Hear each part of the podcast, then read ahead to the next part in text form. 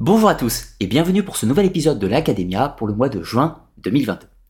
Alors aujourd'hui, thématique particulièrement complexe. Nous allons parler de la quête de l'éveil mystique ou encore la quête de l'éveil spirituel. Alors ce sujet va faire intervenir tout un tas de termes, par exemple la notion d'illumination ou encore l'extase mystique ou même encore l'ascension divine ou l'anabase. Alors, euh, cette émission va clôturer le cycle des chemins de l'ésotérisme, où j'avais déjà proposé deux autres épisodes. Le premier qui traitait de la catabase, ou le récit initiatique du voyage aux enfers. Le deuxième épisode qui traitait de la chute des anges, en analogie avec la chute de l'homme, comprenez la chute de l'homme dans euh, la nature matérielle, il perd son état originel, et euh, l'objectif étant de revenir à cet état premier. Eh bien, justement, ce troisième épisode va s'inclure parfaitement dans ce dernier concept, qui est la quête de l'union avec le divin, du retour à l'état premier de l'homme, qui, évidemment, vous l'aurez compris, va être variable suivant les différentes traditions.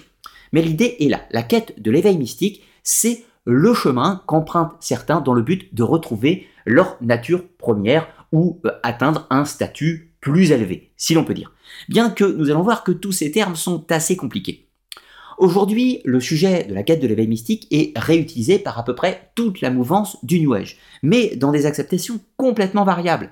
Et justement, le but de cette émission va être de comprendre un petit peu d'où vient ce concept, comment existe-t-il au cours du temps, comment il évolue également au gré euh, des civilisations, et qu'est-ce qu'il en euh, est aujourd'hui, si l'on peut dire, de cette quête de l'éveil mystique. Également s'il y en a une seule, s'il y en a plusieurs, quels différents visages elles vont prendre, voilà, nous allons tenter de brosser le portrait global de la quête de l'éveil mystique. Alors justement, voyons un petit peu le plan de l'émission. Tout d'abord, une introduction, bien sûr, l'éveil spirituel, c'est quoi? On va tenter de comprendre déjà de quoi l'on parle, quelles sont les définitions des termes et qu'est-ce que cela recouvre. Nous allons voir que c'est déjà assez compliqué.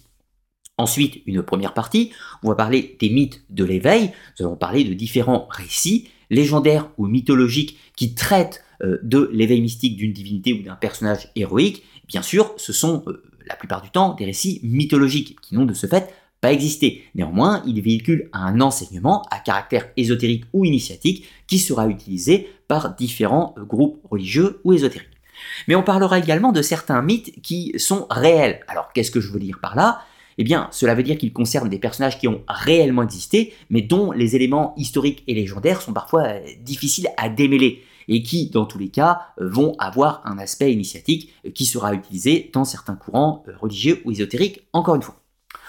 Ensuite, dans une deuxième partie, nous allons parler plus précisément de l'histoire du concept donc de l'illumination ou de l'éveil mystique, avec l'origine du concept, comment a-t-il pris naissance, qu'est-ce qu'on peut dire du moins de l'origine de ce concept, comment il évolue au cours du temps, quel visage il va prendre au gré dans, le, dans les différentes religions, civilisations dans les différentes traditions ésotériques, etc.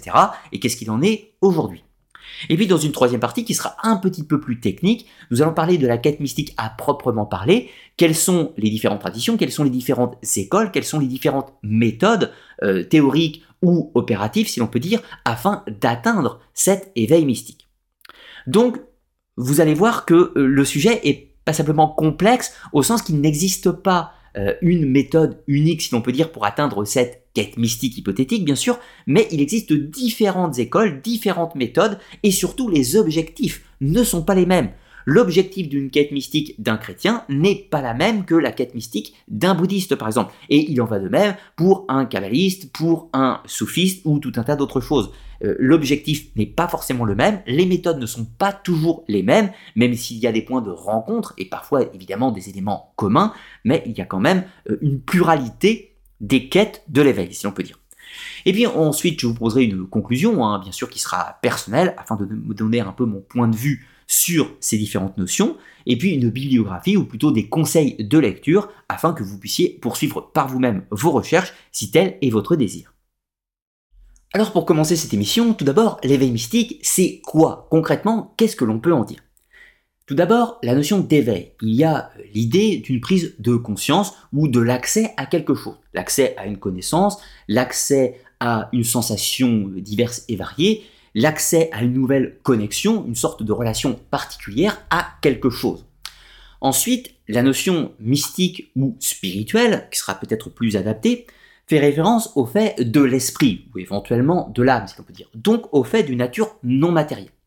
Donc tout d'abord, dans l'idée d'un éveil spirituel, il y a donc l'idée première que c'est la prise de conscience ou l'accès à quelque chose qui est de nature spirituelle, donc de nature non matérielle. De facto, cela veut dire que quand l'on se lance ou qu'on aspire à une quête spirituelle ou mystique, on accepte l'idée d'un au-delà, sous des noms variables, hein, que ce soit nirvana, paradis, enfer, euh, chant des immortels taoïstes, les chants d'Iyalou, peu importe les Champs-Élysées dans la culture grecque, peu importe le terme, il y a l'idée d'un au-delà, de quelque chose qui se trouve au-delà de la nature matérielle des choses.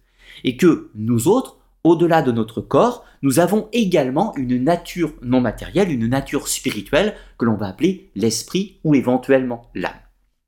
Donc, l'éveil spirituel, c'est la prise de conscience de quelque chose qui se trouve hors du champ matériel dans un hypothétique au-delà. Maintenant, intéressons-nous à quelques termes qui vont nous être utiles pour la suite de cette émission. Tout d'abord, la notion de l'extase. Alors, qu'est-ce que l'on peut en dire?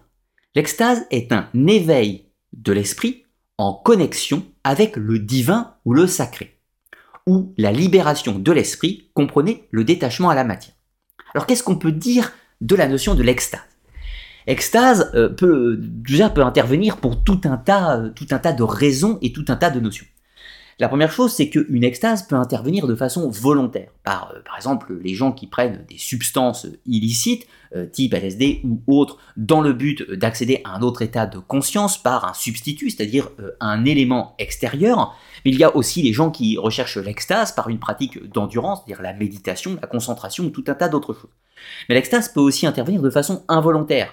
et là, on utilisera un autre terme que nous verrons par la suite.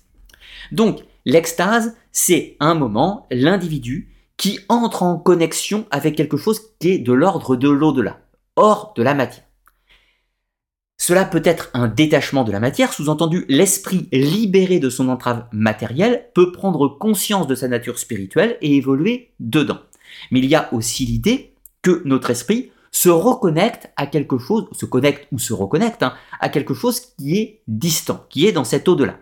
Par exemple, une divinité dans le cadre du christianisme, dans le cadre de l'islam, ou dans le cadre, par exemple, de certains courants euh, du bouddhisme, l'esprit de l'individu doit être en mise en relation avec une force supra-humaine, un bodhisattva, un saint, euh, une divinité, etc., etc., et établir un lien privilégié. Donc cette extase peut être à la fois un lien de connexion, mais peut aussi être simplement un détachement de la nature matérielle, c'est-à-dire, en gros, libérer des entraves de la matière. Ensuite, une deuxième notion très importante, c'est celle de réintégration, que nous avions vue dans l'émission précédente. Mais pour ceux qui ne l'auraient pas vue, la réintégration est l'idée qu'il y aurait un retour à l'état initial de l'être d'avant la chute, donc dans sa nature première. Et là, faisons un petit focus. Juste avant, quand je parlais de l'extase, je disais qu'il y avait l'idée, par exemple, d'une connexion ou d'une reconnexion. Eh bien, s'il y a connexion, ça veut dire un accès, mais s'il y a reconnexion, ça veut dire que cette connexion initiale avait été perdue et qu'il faut la retrouver. Dans certains courants, comme par exemple dans le martinisme ou le martinésisme, il y a l'idée que l'homme, dans sa nature première, était connecté au divin et qu'il a perdu cette connexion suite à la chute. Et donc, l'objectif de la réintégration est de retrouver cet état initial par une extase ou tout un tas d'autres choses, mais on va appeler ce cheminement un éveil mystique ou une quête spirituelle. Ensuite, intéressons-nous à une autre notion, c'est celle de l'illumination. Alors l'illumination peut également être une extase, mais avec une petite variable, c'est une sous-catégorie si l'on peut dire. L'extase peut être obtenue volontairement, par exemple par un travail de méditation ou tout un tas d'autres procédés, dans le but d'obtenir l'éveil mystique, alors que l'illumination a un côté plus ou moins involontaire involontaire entre parenthèses, puisque cela peut être dû par une ferveur religieuse, des prières ou tout un tas d'autres choses qui aboutissent à l'illumination, mais elle peut aussi intervenir de façon, euh, involontaire, si l'on peut dire. Alors, l'illumination, c'est le fait de recevoir ou d'être touché par la force divine ou sacrée. Par exemple, dans le cadre du christianisme, un individu qui ne croit pas, qui est athée ou tout un tas d'autres choses, est tout d'un coup, subitement, par un événement divers et varié, touché par la lumière divine, il est touché par la grâce de Jésus-Christ ou autre, etc. Et tout d'un coup, il prend conscience de la divinité et adhère à la religion, il a la foi. C'est ce qu'on va appeler une illumination.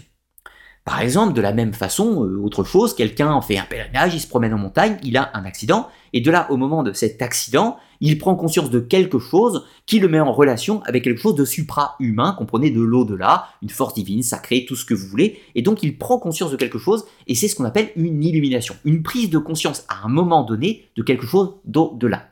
Donc c'est une extase d'une certaine façon, mais qui est réceptive et non pas euh, par un chemin volontaire d'accès, si l'on peut dire. Ensuite, une autre notion qui ne va pas nous intéresser au cours de cette émission, mais qu'il est important de citer, c'est la notion de l'illuminisme, de l'illumination si vous préférez, mais au sens matérialiste. Il existe tout un tas euh, de courants de pensée, de fraternité ésotérique, euh, bah, chemin de l'ésotérisme peut-on dire, qui vont parler de l'illuminisme, mais au sens euh, matériel, c'est-à-dire au sens social. La prise de conscience des choses et des valeurs humanistes. Donc dans cet illuminisme social, il y a l'idée que l'éveil spirituel serait plutôt une quête humaniste, une quête de prise de conscience éthique et morale euh, de la vie humaine, et donc de la justice, des valeurs, des vertus et tout un tas d'autres choses. L'illuminisme est un courant de pensée qui a été très présent euh, très présent en Europe à la fin du XVIIIe siècle et au début du XIXe siècle. Par exemple, chez les célèbres illuminés de Bavière, qui donnera le terme des Illuminati, les illuminés, d'où ce courant de l'illuminisme matérialiste. Mais encore une fois, c'était juste à titre indicatif que je vous le citais, il ne va pas nous intéresser au cours de cette émission. Un dernier concept que je vous présente, c'est celui de l'anabase, ou de l'élévation mystique de façon initiatique, mythique ou rituelle. Il faut donner plus de précision sur ce concept de l'anabase qui, comme vous l'aurez peut-être compris, va faire écho avec celui de catabase. Rapidement, pour rappeler, la catabase, c'est le processus mythologique ou légendaire ou ésotérique qui est de descendre aux enfers, d'accéder à un enseignement et ensuite de revenir dans le monde des vivants. Donc c'est une mort symbolique ou un voyage de mort symbolique et de résurrection symbolique. Il y a toujours un concept central avec la catabase, c'est que ce voyage est volontaire. Ce n'est absolument pas un acte qui se produit de façon euh, incongrue, de façon hasardeuse, c'est quelque chose qui est volontaire. Donc ce n'est pas de l'ordre de l'illumination, mais c'est de l'ordre de l'extase, si vous voulez. Eh bien l'anabase, c'est passablement l'inverse. Il ne s'agit pas d'une descente aux enfers, mais bel et bien d'une ascension divine d'aller dans le monde des cieux, d'aller dans le paradis, si vous voulez, pour illustrer un petit peu. Mais de la même façon, comme la catabase, l'anabase euh, est forcément quelque chose de volontaire. C'est par un processus rituel ou un récit initiatique ou mythique ou tout ce que vous voulez que le héros, le personnage ou l'initié va faire un voyage spirituel qui va le conduire dans un au-delà céleste, si l'on peut dire, en opposition avec l'au-delà chtonien, infernal, les enfers, etc. Vous aurez compris l'idée. Il y a également euh, l'idée que la catabase et l'anabase en réalité ne forment qu'un seul et unique procédé, puisque s'il y a catabase, il y a descente aux enfers, et lorsqu'il y a retour dans le monde des vivants, en fait, il y a une anabase, c'est-à-dire une ascension, mais depuis le monde des enfers vers le monde des vivants, donc une remontée. De ce fait, l'anabase peut être une extase, au sens où il y a l'idée d'un voyage spirituel en ascension, mais de façon extatique volontaire. En revanche, l'anabase n'est pas une illumination au sens que ce n'est pas quelque chose d'involontaire. Vous voyez l'idée.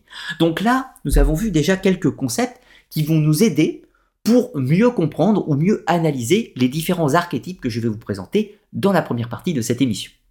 Ensuite, évidemment, à toute fin de cette émission, je vous poserai une conclusion où je vous donnerai mon point de vue personnel hein, sur ces différents, euh, sur ces euh, sur différentes notions et éventuellement quelques pratiques personnelles dans ma quête à moi, si vous voulez, de l'éveil mystique, si vous voulez. Mais avec une petite précaution d'usage importante. Je vous rappelle que mon émission n'a pas pour but de vous dire si les éveils mystiques existent réellement ou si si n'est que de l'ordre de la psyché, que de l'ordre de la psychologie ou autre. Ceci appartient évidemment à vos croyances personnelles. Il ne m'appartient pas de les juger. Mon but est de vous présenter le fonctionnement de ces traditions ésotériques, de ces croyances et de ces concepts dans les différentes civilisations et les différentes traditions. Ceci étant dit, nous allons pouvoir entrer dans la première partie de cette émission. Les mythes de l'éveil. Tout d'abord, nous allons parler de l'archétype commun aux civilisations, voir tout d'abord que donc la notion de l'éveil mystique se retrouve absolument partout et à toute époque, même s'il y a de profondes différences suivant les différentes traditions. Et puis ensuite, nous listerons quelques exemples euh, qui vont nous permettre de mieux saisir le concept de l'éveil mystique tel qu'il était perçu. Nous parlerons d'aînés qui accèdent à la gnose, nous parlerons de l'apothéose d'Asclépios, l'apothéose d'Héraclès, mythe grec, ensuite on parlera de l'enlèvement d'Enoch dans la tradition ésotérique euh, chrétienne et juive, on parlera ensuite de l'éveil d'Hermès Trismégiste, ou du moins la quête de l'éveil au sein de l'hermétisme, et puis nous terminerons cette première partie avec l'éveil de Shakyamuni ou Siddhartha Gautama, c'est-à-dire euh, le Bouddha euh, dans les traditions donc du bouddhisme, vous l'aurez compris. Alors tout d'abord faisons un petit point sur l'éveil mystique et ce que cela recouvre. Outre la notion des définitions, l'éveil mystique a euh, dans son terme une sorte d'absolu, c'est-à-dire l'idée d'une finalité, comme s'il y avait une quête de l'éveil et que l'éveil en lui-même était la fin du voyage. Eh bien ceci est vrai et faux à la fois. Il y a euh, l'idée que l'éveil mystique peut intervenir à plusieurs stades. Il y a comme s'il y avait des sortes de degrés, de, seuils d'évolution, si l'on peut dire, dans cet éveil mystique, comme s'il y avait tout d'abord une sorte de première prise de conscience, euh, pour reprendre un petit peu l'idée de la connexion avec euh, l'au-delà. Eh bien, la première connexion avec l'au-delà pourrait représenter une sorte de premier éveil mystique, et puis ensuite, l'accès à une connaissance supplémentaire serait une sorte de deuxième stade de l'éveil. Et puis la finalité, l'éveil suprême, l'éveil absolu, par exemple l'accès au nirvana euh, dans l'hindouisme ou l'accès à la bouddhéité euh, dans le bouddhisme représente un éveil au sens de l'absolu, c'est-à-dire la finalité de l'éveil mystique. Et c'est pour cela que j'ai appelé euh, mon émission la quête de l'éveil mystique, c'est-à-dire le cheminement pour aller à l'éveil mystique. Puisque l'éveil à proprement parler au sens absolu, représente une finalité et il n'y a rien au-delà. C'est la fin du voyage, si on peut dire. Or, nous, ce qui nous intéresse, c'est plutôt le processus, c'est-à-dire le voyage pour y aller. Alors, citons tout d'abord la notion de l'archétype commun aux civilisations. Je vais vous citer pour vous montrer un petit peu euh, trois exemples de traditions euh, totalement différentes. La première qui est Guan Ying ou Canon, donc euh, un bodhisattva de la tradition du bouddhisme Chan en Chine, ou du bouddhisme japonais, Kanon, hein, c'est le nom euh, japonais. On va citer un petit peu l'histoire de Hunapu et Higgs Balank dans les mythes des Mayas, et on parlera de Tante euh, et la Divine Comédie, qui est donc une œuvre littéraire du euh, début 14e siècle en Europe. Alors, Gyun, Ying, ou Kanon, est un personnage tout d'abord qui a en partie, en partie réellement existé. Je mets d'énormes guillemets à cette affaire quand même. Tout d'abord, le personnage de Guan Ying est inspiré d'un bodhisattva ou d'un Bouddha qui existe préalablement dans le bouddhisme hindou, dans le bouddhisme indien, le bouddhiste primitif, si l'on veut dire. Mais quand le bouddhisme va passer en Chine, les Chinois vont réadapter un petit peu le bouddhisme à leur sauce et également reprendre certaines figures euh, du bouddhisme, des bodhisattvas. les bodhisattvas, pour faire un petit point comparatif, c'est un, peu l'équivalent des saints dans le christianisme. Ce sont des personnages qui ne sont, ce ne sont pas des divinités, ce sont des éveillés, ce sont des gens qui ont atteint un certain stade de l'éveil mystique, qui vivent dans une sorte d'hypothétique au-delà, qui peuvent s'incarner, se réincarner sur Terre, euh, repartir, etc., un peu comme ils veulent, et qui peuvent aider les autres individus à euh, arpenter le chemin de l'éveil mystique. Donc il faut voir pour faire un comparatif, les bodhisattvas un petit peu de la même façon que les saints dans le christianisme, mais ce ne sont pas des divinités. Ça, c'est important de le préciser. Donc, Guan est un bodhisattva, c'est-à-dire une personne éveillée.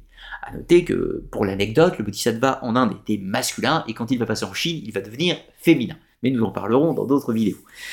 Donc Guan Ying est associé, va être fusionné avec un personnage réel qui s'appelle Miao Shan. Miao Shan, qui était une jeune, fille, fille d'un souverain, euh, souverain des temps passés, des premières dynasties de Chine. Et donc cette jeune, euh, cette jeune princesse avait elle-même une aspiration à l'éveil mystique. Elle euh, a décidé d'emprunter le chemin de la bouddhéité, donc de rejoindre un monastère. Et son père était, était très fâché de cette décision et a décidé de la punir et malgré toutes ces punitions, toutes ces, euh, toutes ces manigances pour la faire quitter euh, son cheminement, euh, il n'y parvient pas. Alors finalement, il décide bah, tout simplement de l'assassiner. Très sympathique. Donc la jeune Miao Shan est assassinée et elle se rend aux enfers, aux enfers du bouddhisme. Mais de là, elle est touchée par toutes les souffrances de l'enfer, alors elle se met à prier pour le salut et pour l'éveil de tous les condamnés.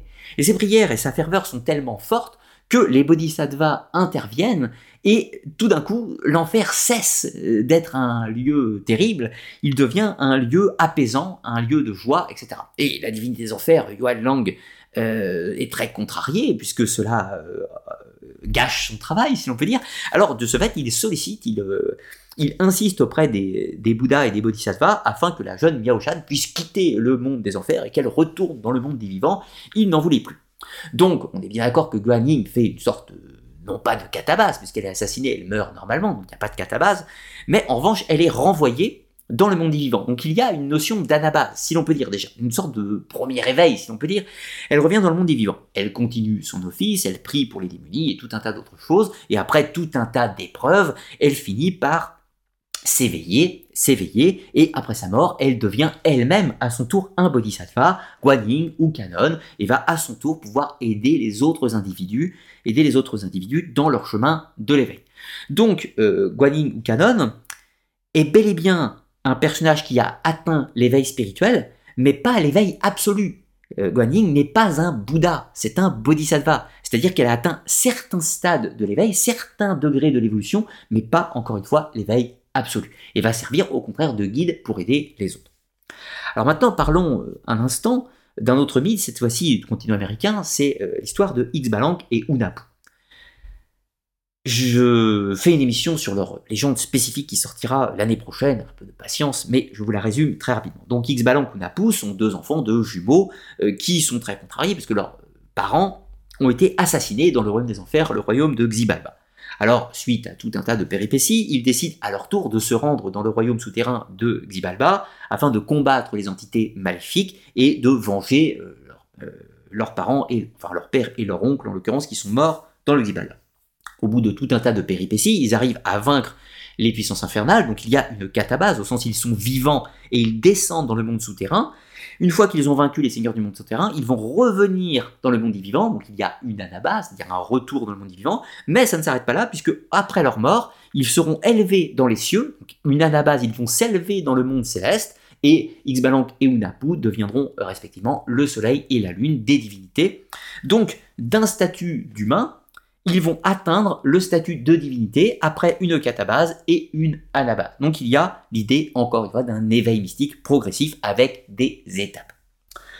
Troisième histoire, troisième histoire qui va nous intéresser, c'est l'histoire de Dante. Alors Dante euh, écrit la Divine Comédie, donc un récit initiatique où il se met en scène.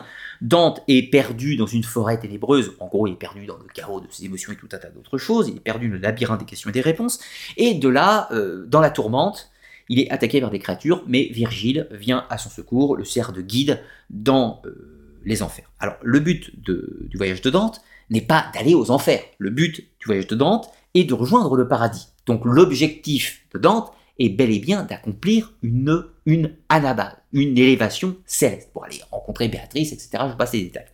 Contempler la lumière divine. Mais pour ce faire, il doit passer par les enfers. Donc il doit faire une catabase. Il descend aux enfers avec Virgile. Il accomplit et supporte de nombreuses épreuves. De là, il franchit le dernier cercle, il peut rejoindre le purgatoire, le lieu de transition entre l'enfer et le paradis dans le christianisme. Il monte, donc il fait une première anabase vers le purgatoire, et ensuite, après tout un tas d'épreuves, encore une fois, il fait encore une anabase pour monter dans les cieux, et là, il contemple la lumière divine, il atteint une illumination. Il atteint une illumination, enfin c'est plutôt une extase, vous l'aurez compris, euh, est plutôt une anabase qu'une illumination, puisque ce n'est pas involontaire, c'est bel et bien lui, par ses propres moyens, par son cheminement, qui va accomplir ce voyage et rejoindre les cieux. Donc dans une anabase, enfin catabase et anabase, encore une fois. Donc on voit trois traditions totalement différentes, dans trois continents différents, qui illustrent un petit peu toujours la même chose, l'idée d'un voyage aux enfers, si ce n'est que pour, Guan Ying, ce n'est pas une catabase au sens il est involontaire, euh, mais l'idée est quand même là, le voyage en enfer et ensuite l'anabase, l'évolution spirituelle au-delà euh, de la nature matérielle des choses. Alors maintenant, analysons quelques récits un petit peu plus en détail.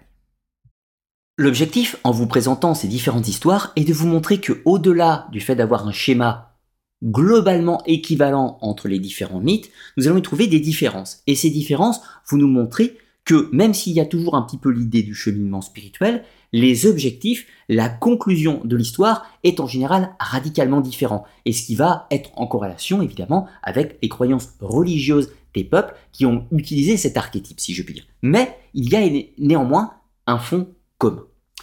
La première histoire qui va nous intéresser est celle de Aîné, qui va accéder à la gnose. Alors, Aîné est un héros de la guerre de Troie, il a une parenté divine avec évidemment euh, la déesse Aphrodite, et il va survivre à la guerre de Troie, il va s'en échapper, c'est le, grand survivant si l'on peut dire, et il va, après un long périple, euh, devenir le fondateur de la ville de Rome. Alors c'est très important parce que Aîné est un personnage donc, qui a une ascension divine, hein, il a une parenté divine, donc ça fait de lui un demi-dieu, si l'on peut dire d'une certaine façon.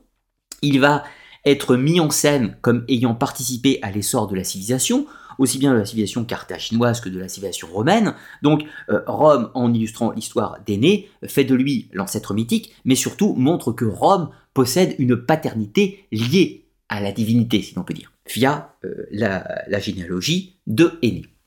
Aîné, au cours de toutes ses aventures, va vivre évidemment des péripéties. C'est le propre d'un voyage initiatique. Mais lors d'une de ces péripéties, il souhaite rejoindre, euh, aller rendre visite à son père qui est décédé. Donc, évidemment, là vous comprenez l'idée, il va devoir faire une catabase, il va devoir se rendre volontairement dans le monde des morts, sachant que lui-même n'est pas mort. Donc, il va s'y rendre grâce à l'aide de la Sibylle de Cum, et il va pouvoir aller arpenter le monde des morts, où il va euh, accomplir tout un tas d'épreuves, et finalement, lors de toutes ces épreuves, il va pouvoir accéder à la gnose. Qu'est-ce qu'on veut dire par gnose? Eh bien, il accède à la connaissance, la connaissance des choses, mais aussi bien au sens des lois divines que des connaissances au sens ésotérique ou métaphysique ou tout un tas d'autres choses. Une fois qu'il a acquis cette connaissance, il va retourner dans le monde des vivants. Donc il va faire une anabase. va revenir à la vie, sera le fondateur de Rome, l'ancêtre de Romulus et Rémus, etc. et tout un tas d'autres choses. Ça, je vous passe l'histoire. Mais ce qui va nous intéresser avec le récit d'Aîné, c'est que là, il n'y a pas d'ascension céleste, il n'y a pas d'ascension dans les cieux, dans le paradis, dans l'Olympe ou tout ce que vous voulez. Aîné fait une anabase uniquement au sens qu'il revient des enfers, en fait, tout simplement. Il revient, donc on pourrait dire qu'il y a simplement une catabase et pas d'anabase. Mais néanmoins, on emploie le terme d'anabase puisqu'il remonte avec une connaissance. Il accède à quelque chose, il a accès à un éveil. Cet éveil n'est pas un absolu divin, n'est pas une reconnexion avec sa nature première d'être divin ou tout ce que vous voulez, non, l'accès à son éveil mystique est celui de la gnose, c'est-à-dire l'accès à une connaissance. Donc un éveil mystique, ce n'est pas seulement se fondre dans le divin, comme par exemple dans le nirvana des hindous, cela peut également être aussi l'accès à une connaissance de l'ordre du divin ou de l'ordre du sacré, donc en l'occurrence mis sous le terme de gnose dans la tradition euh, gréco-romaine. Allons un petit peu plus loin avec un autre archétype euh, qui est cette fois-ci totalement différent, c'est l'apothéose d'Asclepios. Alors tout d'abord, mettons-nous d'accord euh, sur, le terme, l'apothéose, c'est la divinisation. C'est le fait d'un individu qui est mortel, qui va passer au stade de divinité. Donc un jour, c'est un homme, et le lendemain, ce sera une divinité, donc un immortel.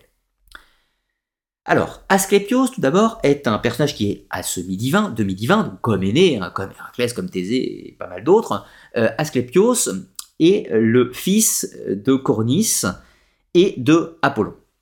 Donc il a d'illustres parents, mais Asclepios va prendre le chemin euh, de l'aide à autrui, il va devenir médecin, plus tard ce sera le dieu de la médecine, etc. Donc il va devenir un médecin, mais particulièrement compétent au point qu'il va euh, entraver un petit peu la, loi divine, on dire. Puisque Asclepios a acquis tellement de pouvoir qu'il est capable de donner la mort, bien entendu, mais également capable de donner la vie, et même de ressusciter les morts. Un peu comme Jésus, si vous voyez l'idée.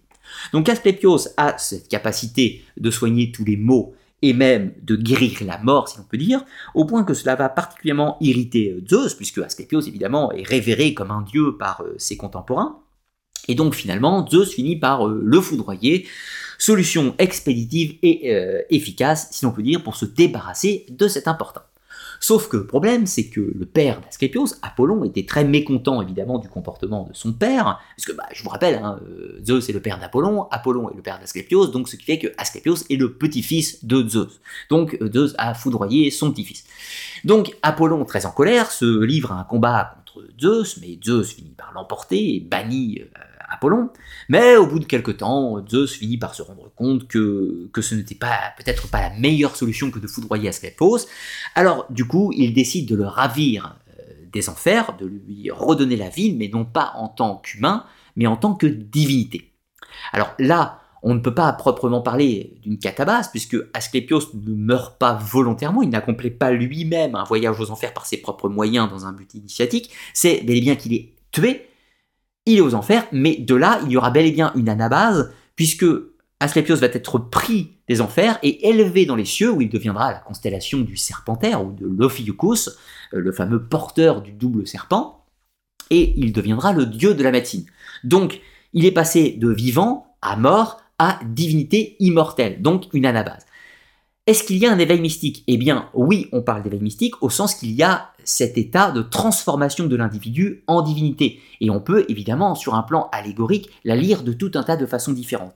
Mais là, euh, l'apothéose d'Asclepios n'est pas la même chose que l'accès à la gnose de Aîné. Aîné accède à la connaissance, alors que Asclepios, il accède à la nature immortelle, à la nature divine et permanente, comme si euh, il avait transcendé sa nature humaine pour devenir euh, d'une nature divine.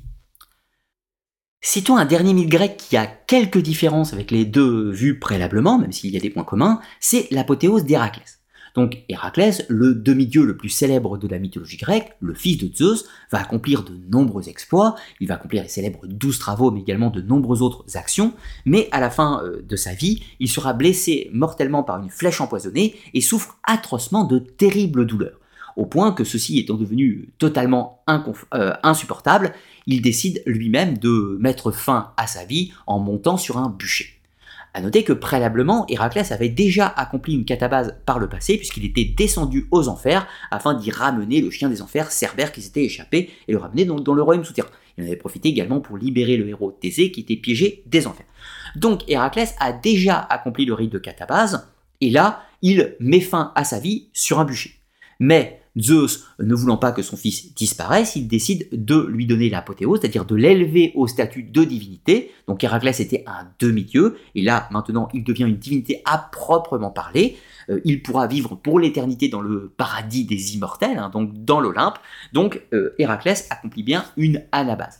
Mais il y a une différence avec, euh, avec le mythe d'Asclepios, c'est que Héraclès met fin à sa vie volontairement, donc on pourrait dire qu'il s'apprête à accomplir une catabase volontairement, mais surtout il avait déjà accompli une catabase par le passé, alors que ce que n'avait pas fait euh, Asclepios. Donc encore une fois, on voit qu'il y a une petite variable dans le récit, mais l'idée générale est la même, il y a l'idée euh, d'un éveil mystique par l'ascension divine, donc changer d'état de celui d'humain à celui de divinité. Mais quittons les mythes gréco-romains pour nous intéresser cette fois-ci aux mythes bibliques avec l'enlèvement d'Enoch. Alors le terme enlèvement d'Enoch est important puisque Enoch, contrairement euh, à Aîné préalablement, contrairement à Exbalanque ou Napu, euh, contrairement à Héraclès, lui, il ne va pas choisir son éveil mystique, cela va lui tomber dessus, si l'on peut dire. Alors d'abord, notons que Enoch est un patriarche biblique des premiers temps, euh, adamique, hein, si l'on peut dire, le septième patriarche après Adam, et de ce fait, il a une foi évidemment très importante, il prie, il révère le Seigneur, etc. Je vous passe les détails. Donc de ce fait, c'est un fidèle. Mais il va lui subir une illumination. Ce n'est pas une extase. Contrairement aux trois cas, enfin, tous les cas que nous avons vus préalablement, qui étaient de l'ordre de l'extase, là nous sommes dans le cas de l'illumination. Donc Enoch, euh, un jour, va être enlevé, arraché de la vie terrestre par deux anges de la divinité, et ces deux anges vont le conduire dans les cieux et lui faire gravir les différents, euh, les différents étages du paradis. Donc il y a bel et bien à la base, au sens qu'il y a une montée progressive euh, des étages, mais néanmoins ce n'est pas vraiment une anabase au sens qu'elle n'est pas volontaire, donc c'est bel et bien une illumination, un ravissement qui va lui faire arpenter tous ces étages. Mais encore une fois, ce n'est pas par un processus ésotérique et personnel, c'est bel et bien subi. Et ça, c'est une grosse différence par rapport au cas préalablement. Donc, néanmoins, à l'issue de son voyage, Enoch subit l'illumination, la révélation de la nature divine, la révélation de tout un tas de secrets euh, de la gnose, hein, si l'on peut dire d'une certaine façon, si ce n'est qu'il ne l'a pas demandé, cela lui est tombé dessus, si l'on peut dire. Ensuite, autre cas, pour aller plus loin, c'est celui de l'éveil d'Hermès Trismégiste. Et nous allons être un petit peu à cheval un petit peu à cheval entre l'illumination et l'extase, si l'on peut dire, parce qu'il y a quelque chose de volontaire, mais à un moment donné, euh, quelque chose qui va euh, être subi aussi. Alors sur le récit de Hermès Trismégiste. Tout d'abord, ce personnage n'est pas une divinité dans le cadre de l'hermétisme, mais c'est plutôt un initié, et celui qui va ensuite transmettre son enseignement aux autres. Un jour, Hermès Trismégiste est en état de méditation, il est en train d'accomplir sa quête, si l'on peut dire, et un beau jour, il va être mis en relation avec une entité, une entité extérieure qui va s'appeler Pimandre. Pimandre va lui donner un son enseignement, lui apporter des révélations, et grâce à l'enseignement euh, et les révélations de Pimandre, eh bien Hermès Trismégiste va pouvoir rencontrer euh, l'entité divine, la force suprême, ça veut dire qui est le nous, qui est l'esprit divin en chaque chose. Mais ce qui est très important, c'est que le nous, il n'est pas extérieur à Hermès Trismégiste, il est en lui, il fait partie intégrante de lui.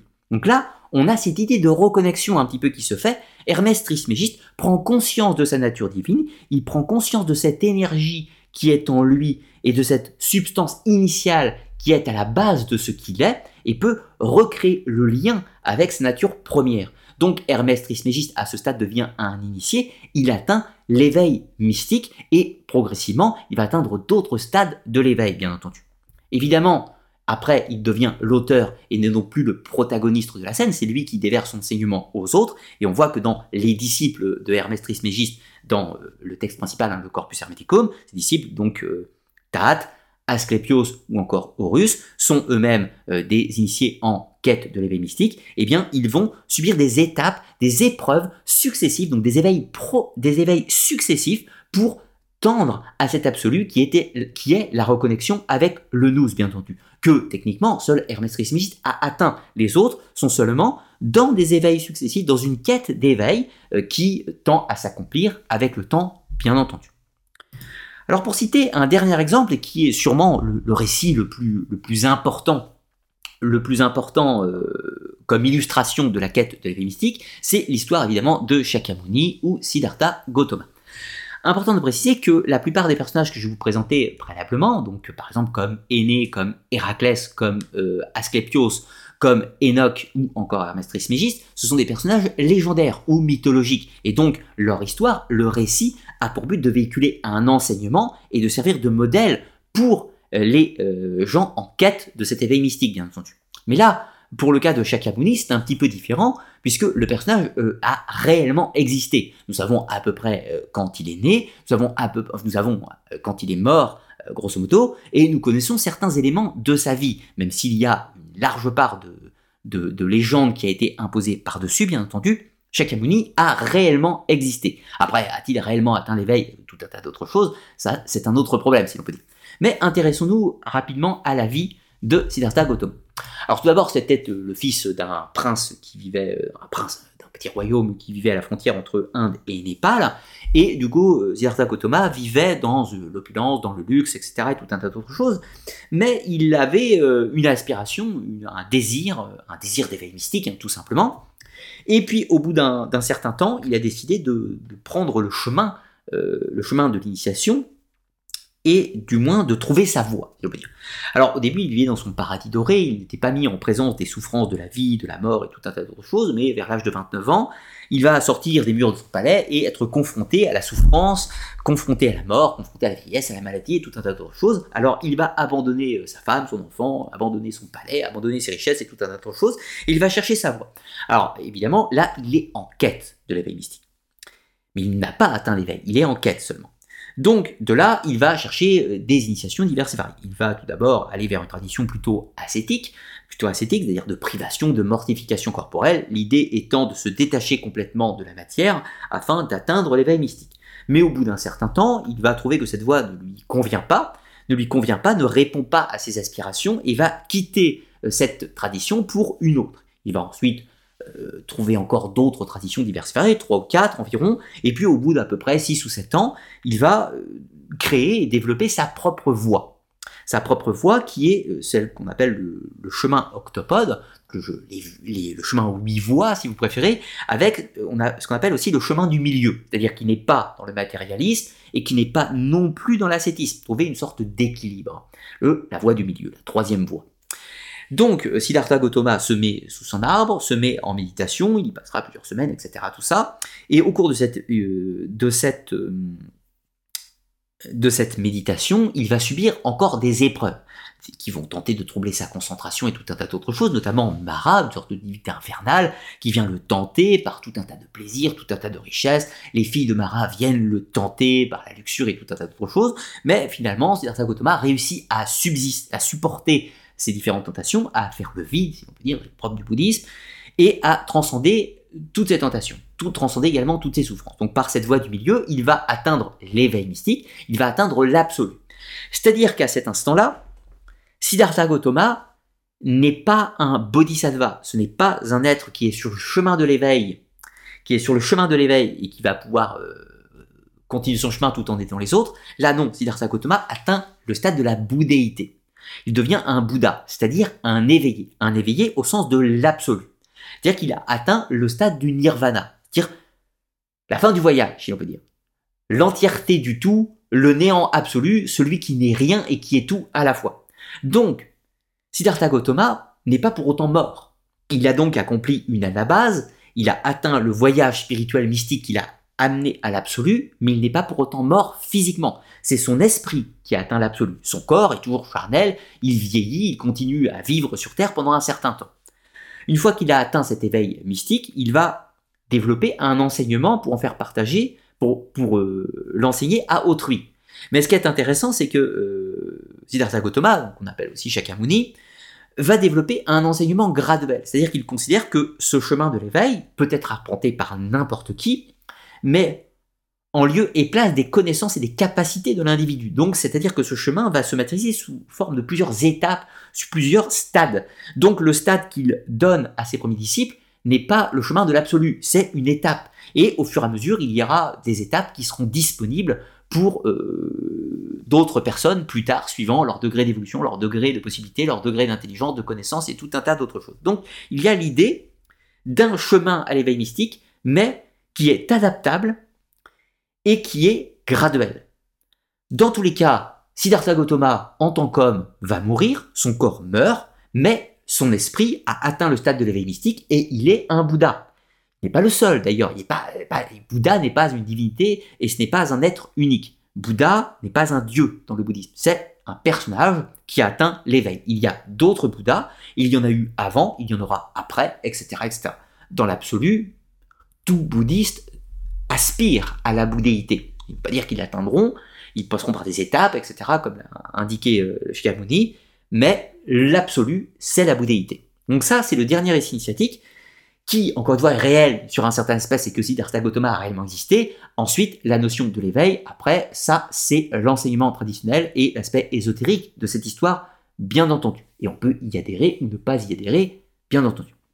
Voilà pour quelques-uns des principaux récits initiatiques euh, de l'éveil mystique qu'on va retrouver dans différentes traditions et à différentes époques. On pourrait en citer d'autres. On pourrait citer par exemple l'histoire de Mahomet, prophète de l'islam, qui au moment de sa mort est censé euh, accomplir un voyage d'illumination pour rejoindre le paradis, puisque c'est une sorte de bourriaque, un cheval ailé, une créature céleste qui vient le chercher. Mahomet monte sur son dos et euh, avec un cheval ailé, comme percé avec le Pégase, hein, il s'envole vers le paradis. Donc c'est une ascension une ascension céleste, encore une fois, un éveil mystique. Alors on pourrait dire qu'après tout, Mahomet a peut-être eu l'éveil mystique avant au la, la révélation, etc. Tout ça, ça c'est encore une fois une question de point de vue.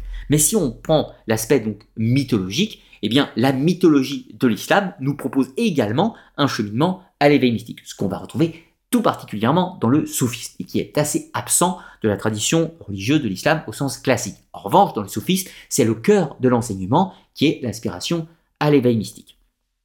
On va retrouver des traditions dans la Kabbale, des récits mythiques, etc. Avec notamment l'histoire d'Enoch que je vous citais préalablement. On pourrait citer également euh, la mer Kaba et le char céleste de Élie, etc. et tout un tas d'autres choses.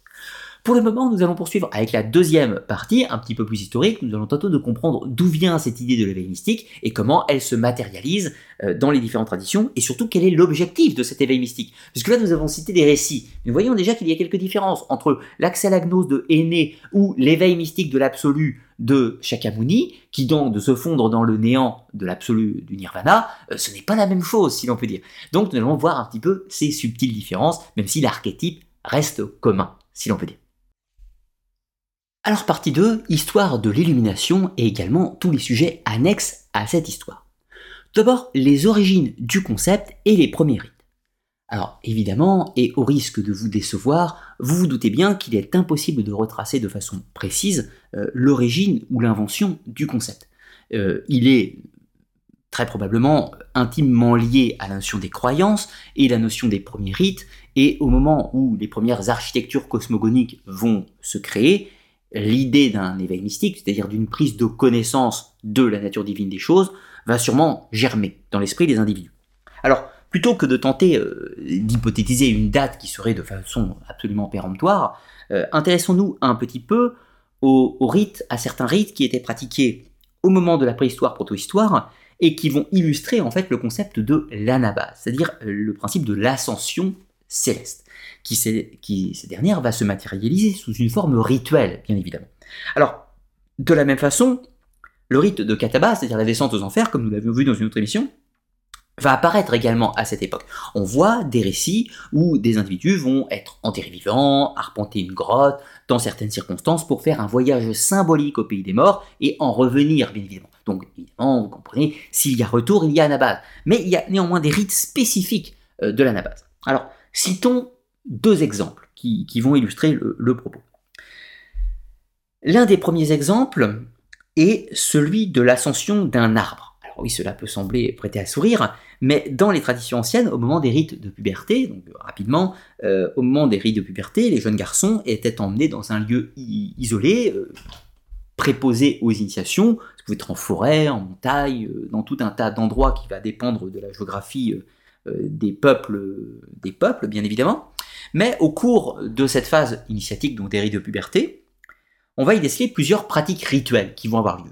Outre les mortifications physiques, la révélation de certains secrets, euh, du véritable nom de l'individu qui détient sa puissance magique euh, et tout un tas d'autres choses, il y a un rite particulier qui est celui de l'anabase, où les jeunes garçons vont devoir gravir un arbre, vont devoir grimper, escalader quelque chose. Alors ça peut être un arbre, ça peut être une falaise ou tout un tas d'autres choses, mais ils vont devoir faire une ascension.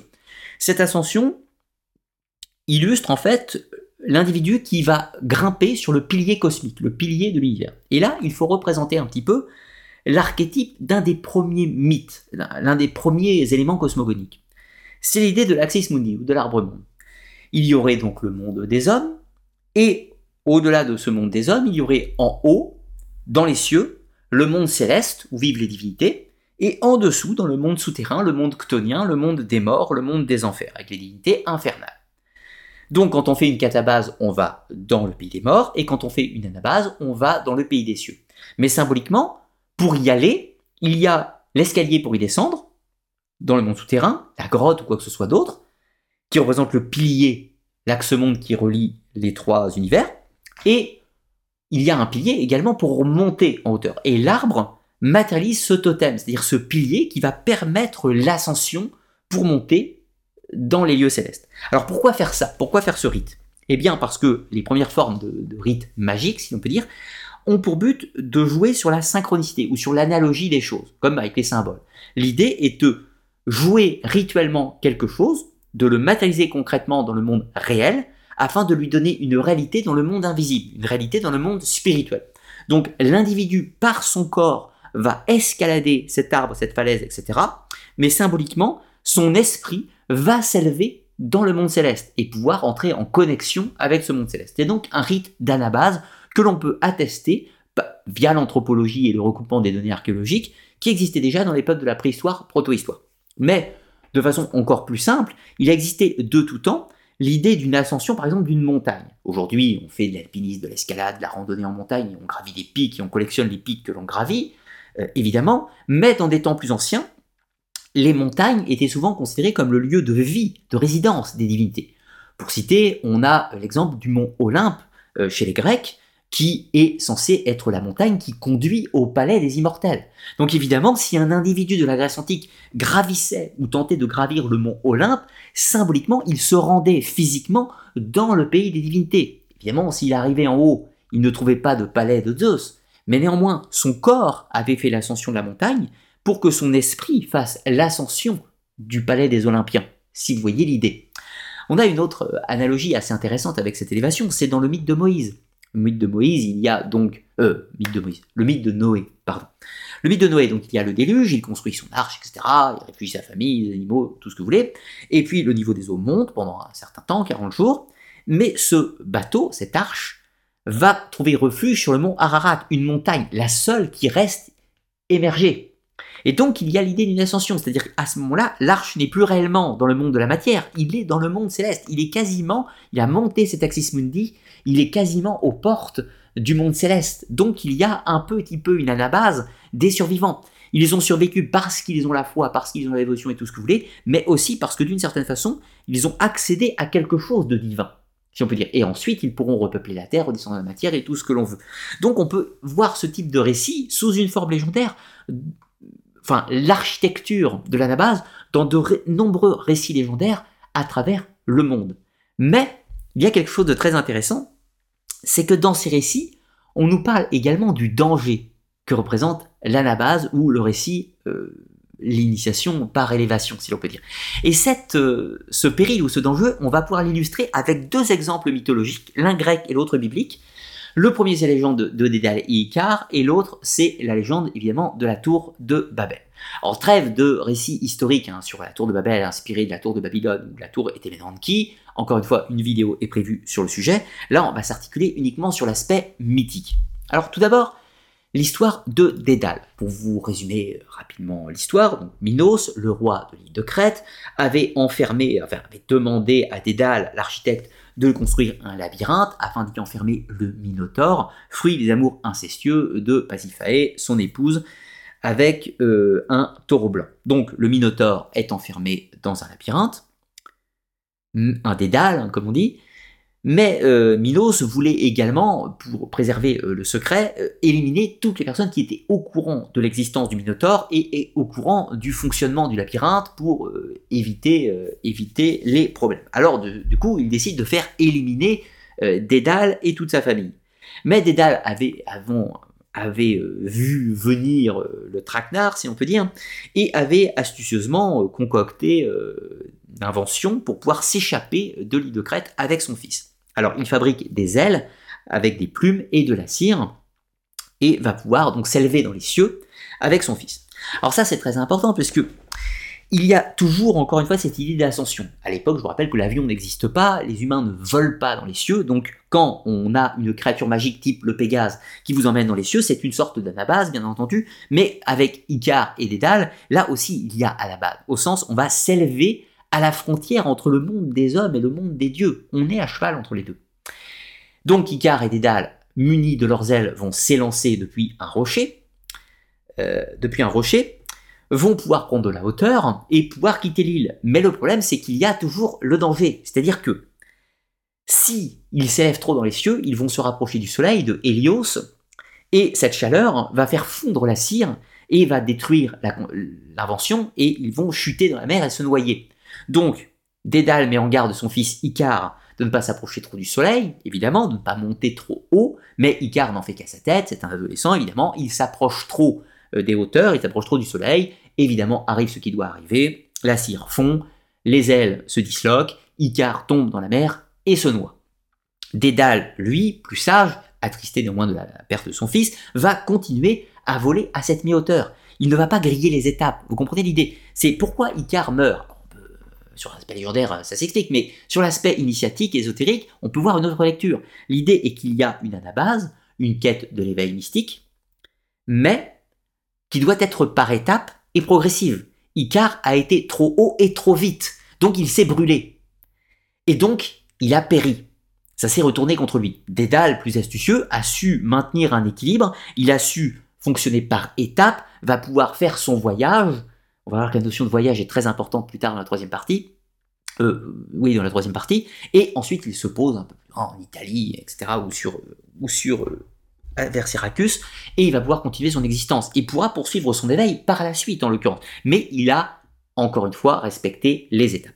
Alors, pour faire une analogie avec le péril, on peut parler de la Kundalini. La Kundalini, dans la tradition de l'hindouisme, ou le tantrisme hindou, en l'occurrence, est une énergie, l'énergie Shakti, énergie féminine, qui se loge à la racine du corps, qui va pouvoir s'élever, donc en anabase, hein, vous comprenez, donc c'est une élévation, et pouvoir euh, rejoindre les différents chakras jusqu'au chakra couronne, et ce qui amène à l'éveil.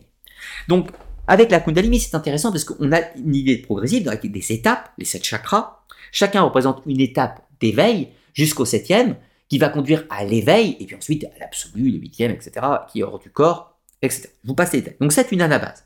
Une anabase qui, évidemment, n'est pas que physique, elle est spirituelle avant toute chose. Vous comprenez qu'une anabase, on la visualise comme un voyage avec Icare, on la visualise comme un voyage avec Aîné, avec Héraclès, avec Asclépios, tout ce que vous voulez. Mais sur un plan ésotérique, ce voyage, il est spirituel, il est symbolique, donc il est non matériel, comme la Kundalini.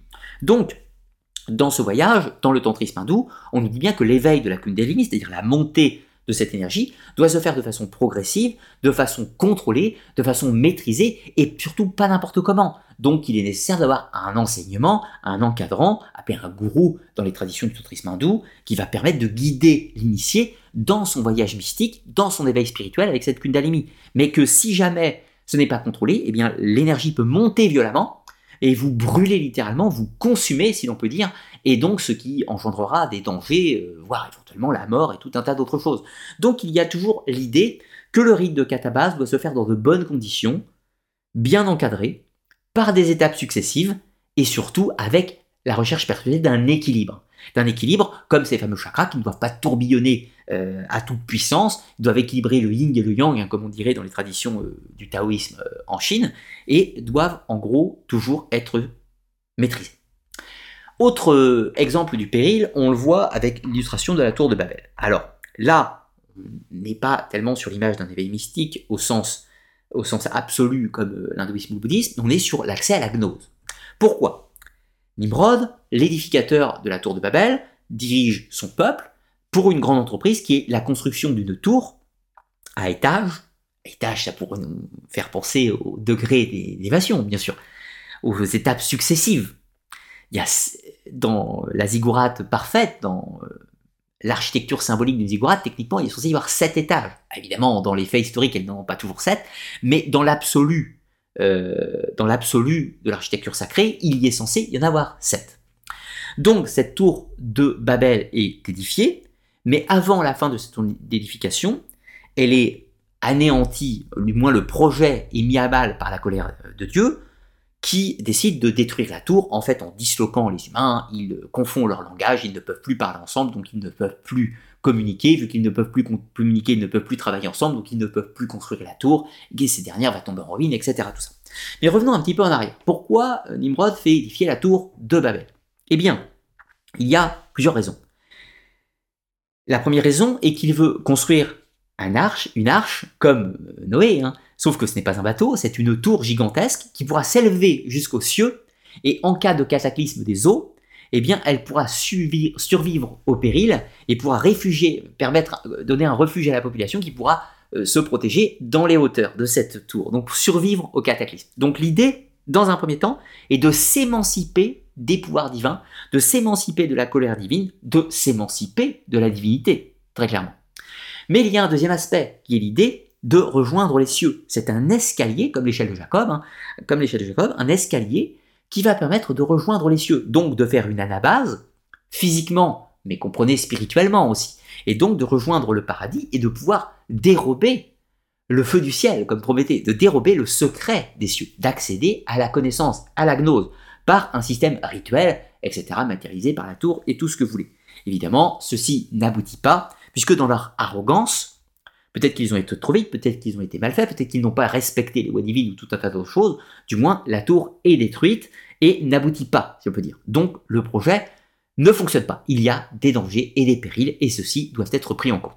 Alors évidemment, dans une première lecture, on pourrait dire, après tout, Dieu est un sale con, il a voulu empêcher les hommes d'accéder à la connaissance, mais après tout, dans la tradition biblique, d'autres personnages accèdent à la connaissance. C'est notamment le cas de Enoch, qui lui va faire une ascension divine et être mis en présence de tous les différents étages célestes, il accède à la connaissance et il peut revenir sur Terre avec cette connaissance pendant un certain temps et même en partager une partie à ses contemporains. On a également l'idée du char céleste avec la mer Kappa, où il y a bel et bien un accès possible d'une élévation céleste. Donc la tour de Babel ne réussit pas, alors que d'autres méthodes vont réussir dans la tradition biblique. Après, c'est une question de point de vue et d'analyse des mythes, bien évidemment, on en pense ce qu'on veut. Là, c'est une lecture de l'analyse dans le cadre d'un système religieux, même ésotérique, euh, si l'on peut dire. Après, on peut les interpréter de façon différente, suivant d'autres lectures, bien entendu. Alors maintenant, allons un petit peu plus loin et intéressons-nous à l'aspect de l'architecture. Depuis la nuit des temps, depuis que les mythes existent, depuis que les concepts religieux existent, les humains cherchent à le mettre en forme, à l'illustrer par des symboles, des monuments et tout un tas d'autres choses. Ça peut être par la littérature, comme Dante avec la Divine Comédie, cela peut être par les pyramides d'Égypte, qui sont des tombeaux, des cénotaphes pour les pharaons, cela peut être le cas des pagodes dans le bouddhisme Chan en Chine ou le bouddhisme en, au Japon, ou encore euh, tout un tas d'autres monuments de par le monde et à toute époque. Les humains ont cherché à illustrer leurs croyances via leurs œuvres, qu'elles soient artistiques, musicales, architecturales, etc., etc. Alors, évidemment, là, nous allons nous concentrer sur l'idée de l'ascension ou de l'anabase. Les pyramides d'Égypte, qui font tant parler, eh bien, ce sont typiquement des machines à anabase. Ce ne sont pas des machines électromagnétiques, tout ce que vous voulez. Ce sont des véhicules symboliques. Je m'explique. Dans les croyances de l'Égypte antique, il y a l'idée d'une vie après la mort, bien évidemment, avec tout un tas de complexifications. Ce n'est pas le sujet de cette vidéo euh, pour le moment. Mais il y a toujours l'idée d'un au-delà. Et donc l'idée que le défunt va pouvoir accomplir un voyage dans le monde des morts, tout d'abord, où il va rencontrer euh, tout un tas d'épreuves, il va se rendre finalement jusqu'au tribunal d'Osiris. De là, il sera jugé, son cas, son âme sera jugée, pesée du cœur, etc. Je vous passe les détails. Et ensuite de cela, il va pouvoir s'élever vers le paradis, qu'on appelle les champs d'Igal. De la même façon, le monde souterrain se trouve en dessous, le monde céleste se trouve au-dessus, etc. C'est toujours pareil, même si c'est une image, vous comprenez l'idée. Or, une pyramide, c'est quoi? Eh Bien, architecturalement, tout d'abord, c'est extrêmement simple. C'est un carré qui va remonter en pointe. Donc il y a l'idée de la matière, matérialisée par le carré, le monde matériel qui est illustré comme plat et carré, et l'idée de cet absolu par cette pointe qui amène au céleste. C'est donc une sorte d'escalier, une sorte d'escalier à ascension céleste. Qu'est-ce qu'on veut dire par là? Pourquoi on met un défunt dedans? Et un pharaon, pas n'importe qui. Eh bien, on met un pharaon dedans puisque ce bâtiment illustre le concept de l'ascension du monde matériel, il va passer vers ce monde spirituel. C'est donc un outil pour l'assister, un véhicule pour que son âme puisse s'élever dans une anabase. Pourquoi j'emploie ce terme de véhicule? Eh bien, vous allez comprendre. Tout à l'heure, on parlait de l'arche de Noé. L'arche de Noé en tant que véhicule, véhicule à ascension, puisqu'il va aller sur le mont Arad, la montagne qui est aux portes des cieux. La tour de Babel, c'est un véhicule, c'est un monument qui va permettre de monter comme un ascenseur jusqu'aux portes du ciel. Tout comme les ailes de Icar et d'Al sont un moyen de transport, un véhicule si l'on veut, d'une certaine façon, qui va permettre encore une fois de se rapprocher du monde céleste. Eh bien, une pyramide, c'est la même chose. Du sol, elle va pouvoir se rapprocher du monde céleste. Mais allons plus loin, avec une cathédrale cathédrale gothique, vous allez me dire, quel est le rapport avec une anabase? C'est un lieu de culte où est célébrée la messe et tout ce que vous voulez. Mais ça va beaucoup plus loin. Une cathédrale, c'est une arche. C'est un véhicule, un véhicule à initiation. C'est un véhicule à ascension céleste. C'est l'endroit où les fidèles sont dans un lieu de communication symbolique entre leur nature humaine, ils sont physiquement présents, et la nature spirituelle du divin qui est présent symboliquement dans ce lieu. Donc c'est un lieu de rencontre certes qui ne matérialise pas typiquement une ascension, quoique les deux flèches à l'entrée des cathédrales pourraient dire le contraire, mais il y a l'idée que c'est un véhicule de connexion entre le monde de la matière et le monde spirituel. Même si c'est plus visible avec une pyramide, plus simple, on illustre cette idée de montée, c'est valable également avec les pagodes dans le bouddhisme, où il y a cette idée avec ces étages, où on se rapproche de la bouddhéité par des étapes successives, chaque euh, pagode avec plusieurs étages montre en général cinq étages qui montrent en général les cinq degrés de l'évolution, les cinq degrés de l'enseignement du Shakyamuni, les cinq étapes euh, qui doivent être franchies pour pouvoir prétendre à, la bouddhéité, du moins. Mais les cathédrales euh, gothiques ressemblent dans l'idée à la même chose. C'est un véhicule spirituel, un véhicule symbolique qui permet aux individus de se rapprocher de l'éveil spirituel, en se rapprochant de la divinité, comme Icare et Dédale le faisaient à leur façon, même si cela a mal fini euh, dans ce dernier cas présent. Alors, autre chose, on pourrait citer euh, plus modestement encore les mégalithes.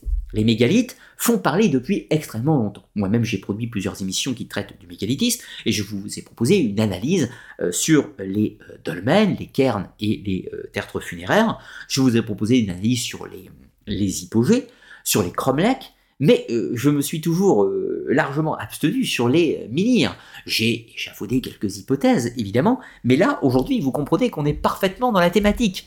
Le menhir illustre parfaitement le concept de l'anabase, et qui fait écho à celui de catabase. La catabase, illustrée par le dolmen ou le cairn ou l'hypogée, eh bien, fonctionne en écho avec le menhir qui est à côté. Je cite l'exemple de la table des marchands en Bretagne.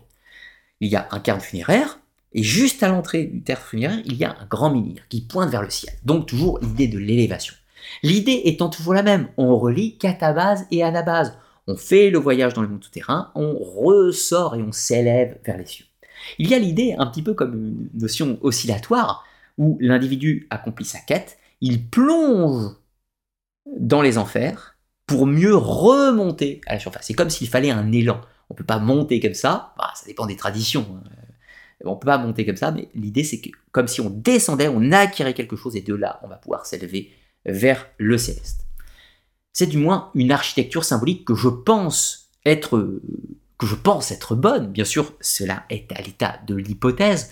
Je n'ai pas suffisamment d'éléments, aussi bien archéologiques qu'historiques, il n'y en a pas, il n'y a pas de texte de toute façon, pour pouvoir euh, échafauder quelque chose de solide. Mais à mon sens, euh, le menhir et le dolmen fonctionnent en synergie dans cette double polarité de la catabase et l'anabase dans un processus initiatique et spirituel, et donc sacré, bien entendu. Donc l'architecture a toujours véhiculé l'idée de catabase euh, et d'anabase avec les temples souterrains et les temples célestes. Euh, et pour citer un dernier exemple, nous allons parler des monts Saint-Michel. Attention, je n'ai pas dit le mont Saint-Michel, j'ai dit les monts Saint-Michel. Puisque les monts Saint-Michel ont toujours un point commun. Enfin, ils ont plusieurs points communs. Le premier point commun des Monts Saint-Michel, c'est qu'ils sont toujours construits sur d'anciens sites païens. Donc ces sites sont réutilisés. Ce qui veut dire que, au-delà des doctrines religieuses, il y a transition, transfert. On reprend les anciens cultes, on les réadapte, toujours. Le deuxième point, c'est que les Monts Saint-Michel sont toujours sur une montagne, ou une colline assez imposante. On pourrait citer le Mont Saint-Michel, euh, le plus célèbre, bien évidemment, mais on pourrait aussi euh, citer par exemple le Mont Saint-Michel de Brasparte en Bretagne, plus loin dans le Finistère, où on trouve également la même idée. Le bâtiment est moins monumental, mais tout aussi intéressant. Donc, qu'est-ce que ça veut dire tout ça? Alors, Saint-Michel, c'est l'archange combattant, celui qui dirige les armées célestes, et qui va affronter le serpent, le grand dragon, le diable, tout ce que vous voulez. Il va l'affronter dans un combat, les forces ctoniennes de la Terre et les forces célestes de l'autre côté. Elles doivent se rencontrer. Mais elles se rencontrent où? Ça, c'est important, puisque souvent on parle du combat, il a lieu partout. Mais non, il n'a pas lieu partout. Il a lieu à l'endroit où sont édifiés notamment des monts Saint-Michel, sur des montagnes. Donc il y a le dragon qui sort des enfers, qui remonte à mi-chemin du ciel, dans, l'idée. Et là, il est terrassé par Saint-Michel, où on édifie le monument, sur une montagne. Donc il y a encore l'idée de catabase. Le diable, Lucifer, il descend aux enfers, catabase, et qui remonte en ascension, mais euh, façon mal faite, puisqu'il est interrompu par Saint-Michel dans son ascension, si l'on peut dire. Donc le Mont Saint-Michel est toujours sur une montagne, illustration du lieu de rencontre entre les forces octoniennes et célestes, dans un processus catabase à la base qui se matérialise sur la montagne. Et évidemment, pour nous autres pauvres petits humains, quand nous faisons le pèlerinage, que nous marchons, nous faisons l'ascension de cette montagne pour aller à la rencontre des forces célestes dans une quête d'éveil mystique, ou d'éveil spirituel, ou une quête de foi, vous l'appelez comme vous voulez, cela va dépendre sur la tradition, mais l'idée générale est la même, encore une fois. Alors, allons un petit peu plus loin pour tenter de répondre à quelques questions. Tout d'abord, euh, la quête de l'éveil spirituel, la quête de l'éveil mystique, est-elle une quête de gnose, comprenez d'accès à une connaissance, ou une quête de salut, une quête de libération, une quête d'absolu, ou encore tout un tas d'autres choses Alors là, sur cette image, on va en fait parfaitement aussi illustrer ce que je vous disais juste avant. Là, vous avez Moïse qui reçoit les tablettes de la loi sur le mont Sinaï, sur une montagne, il reçoit l'éveil, il reçoit l'illumination de la part de la divinité qui lui transmet ses enseignements, qu'ensuite il va pouvoir redescendre pour donner à son peuple. Et juste à côté, vous avez la rose mystique de Heinrich Kunrat, un symbole, euh, un symbole ésotérique qui illustre ce concept de divinisation, d'éveil spirituel de l'individu, qui arrive à transcender sa nature mortelle pour revenir à son état initial de divinité, ou du moins la théorie de l'homme-dieu, que l'on va retrouver euh, dans euh, la notion de la Kabbale, mais également dans certaines traditions asiatiques. Alors, du coup, le but de l'éveil mystique, c'est quoi concrètement? Puisque c'est vrai qu'on tourne autour du sujet, on l'aborde un petit peu de toutes les façons, on parle d'éveil mystique un petit peu à toutes les sources de nos jours. Mais concrètement, l'éveil mystique, c'est quoi? Eh bien, la première chose, c'est que à la fois tout le monde est d'accord et personne ne l'est en même temps. En fait, tout le monde est d'accord en surface. L'idée euh, de la quête de l'éveil mystique est d'atteindre un absolu. Évidemment, il y a tout un cheminement avec des étapes plus ou moins successives, etc. Mais il y a l'idée d'un absolu. Mais cet absolu, c'est quoi? Certains vous diront que le but de cet absolu, c'est d'accéder à la connaissance, la connaissance de toute chose. La connaissance de toute chose, c'est-à-dire de l'origine des choses, de la cosmogonie, de la nature du sacré, de la nature divine, etc., quelle qu'elle soit, mais l'idée étant l'accès global aux connaissances. Mais d'autres courants vous diront que cet absolu, c'est par exemple la non-existence. On va trouver ça avec les courants euh, assez nihilistes de certains courants du bouddhisme, qui est l'idée, c'est la nature matérielle n'est que souffrance, il faut se libérer de la souffrance, et se libérer de la souffrance, se libérer de la notion du moi, donc se libérer de l'ego, se libérer même de l'individualité, qui fait que rien n'existe, mon ordinateur n'existe pas, mon micro n'existe pas, mon stylo n'existe pas, je n'existe pas, et je dois prendre conscience que je n'existe pas afin de ne plus exister. Donc l'absolu est le néant. Attention, cela ne concerne pas l'entièreté du bouddhisme, c'est seulement certains courants, dits les nihilistes, au sein du bouddhisme. Mais leur absolu à eux n'est pas du tout le même absolu que un adepte de l'hermétisme, euh, de la tradition d'Hermès Trismégiste. Ce n'est pas du tout la même. Dans la tradition de l'hermétisme, certains courants euh, du gnosticisme et autres, l'idée est une quête de connaissance, donc une quête de gnose, comprendre l'entièreté du tout, et pouvoir d'une certaine façon y participer, de façon active et consciente. Donc l'idée n'est pas l'annihilation de la conscience, mais la surconscience. L'idée c'est d'atteindre un état de conscience plus développé, plus conséquent, plus important, accéder à plus de choses. Donc c'est difficile d'énumérer ça avec des mots, mais c'est ce qu'on pourrait traduire encore, vous disiez, par la notion non pas de conscience, mais de surconscience. Et puis de l'autre côté, l'idée c'est l'annihilation, un absolu de néant le vide total. Mais on va trouver d'autres choses qui se trouvent en cheval entre ces, un petit peu ces deux absolus. Il y a euh, des courants entre les deux. Certains courants, par exemple du bouddhisme ou de l'hindouisme, vont dire que l'idée est de s'émanciper de l'illusion de la matière, la maya. Le but est de rejoindre cet absolu, ce nirvana, de ne faire plus qu'un avec la divinité, c'est-à-dire qu'il ne faut pas voir euh, dans ces courants euh, principalement dans l'hindouisme, il ne faut pas voir la divinité comme un, vieux bonhomme sur son trône, il faut voir la divinité donc euh, comme une sorte d'énergie universelle qui se trouve partout et en toute chose, qu'on va appeler le Brahman. Le Brahman se trouve partout, aussi bien mon crayon, micro, euh, etc., qu'en moi, qu'en vous, tout ce que vous voulez. Et l'idée, c'est que l'individu qui est détaché de cette substance première va pouvoir la rejoindre, refusionner, refaire partie de cette substance primordiale. Et vous me dire, oui, mais si le Brahman est partout, il est en nous. Oui, mais c'est comme si on était une partie de ce Brahman qui était détaché, déconnecté. le réseau est coupé, le Wi-Fi est coupé entre les deux, et il faut recréer cette relation. Donc l'éveil absolu, c'est de recréer cette connexion. Donc ce n'est pas la même chose, encore une fois, qu'un accès simplement à la connaissance ou un accès euh, au néant, c'est-à-dire à l'annihilation de toute chose. Donc l'idée est différente suivant les différentes traditions, évidemment, le cheminement, le cheminement pour y aller ne sera pas le même. Les méthodes, les pratiques ne seront pas les mêmes suivant si on cherche la disparition du moi, la disparition de mon individualité pour me fondre dans un tout, ne sera pas la même chose que la disparition de mon personnalité pour me dissoudre dans un néant. Ce n'est pas la même chose. Et inversement, l'idée de ne pas me dissoudre, mais au contraire d'atteindre à un moi non plus un moi égaux, mais un moi au sens surconscient, ne sera pas du tout le même absolu, évidemment. Puisque dans l'idée, par exemple, des euh, immortels taoïstes en Chine, ou l'idée euh, des occultistes, ou l'idée euh, des alchimistes, par exemple, l'idée est d'atteindre un autre niveau d'existence, un autre niveau d'existence au sens comme Asclépios, comme Héraclès, ou comme, j'ai oublié son nom, ça va me revenir, c'est pas grave, on verra plus tard. L'idée, c'est d'atteindre, de quitter notre nature mortelle, périssable des choses, pour atteindre l'état de l'homme-dieu, le Adam Kadamon de la Kabbale, par exemple.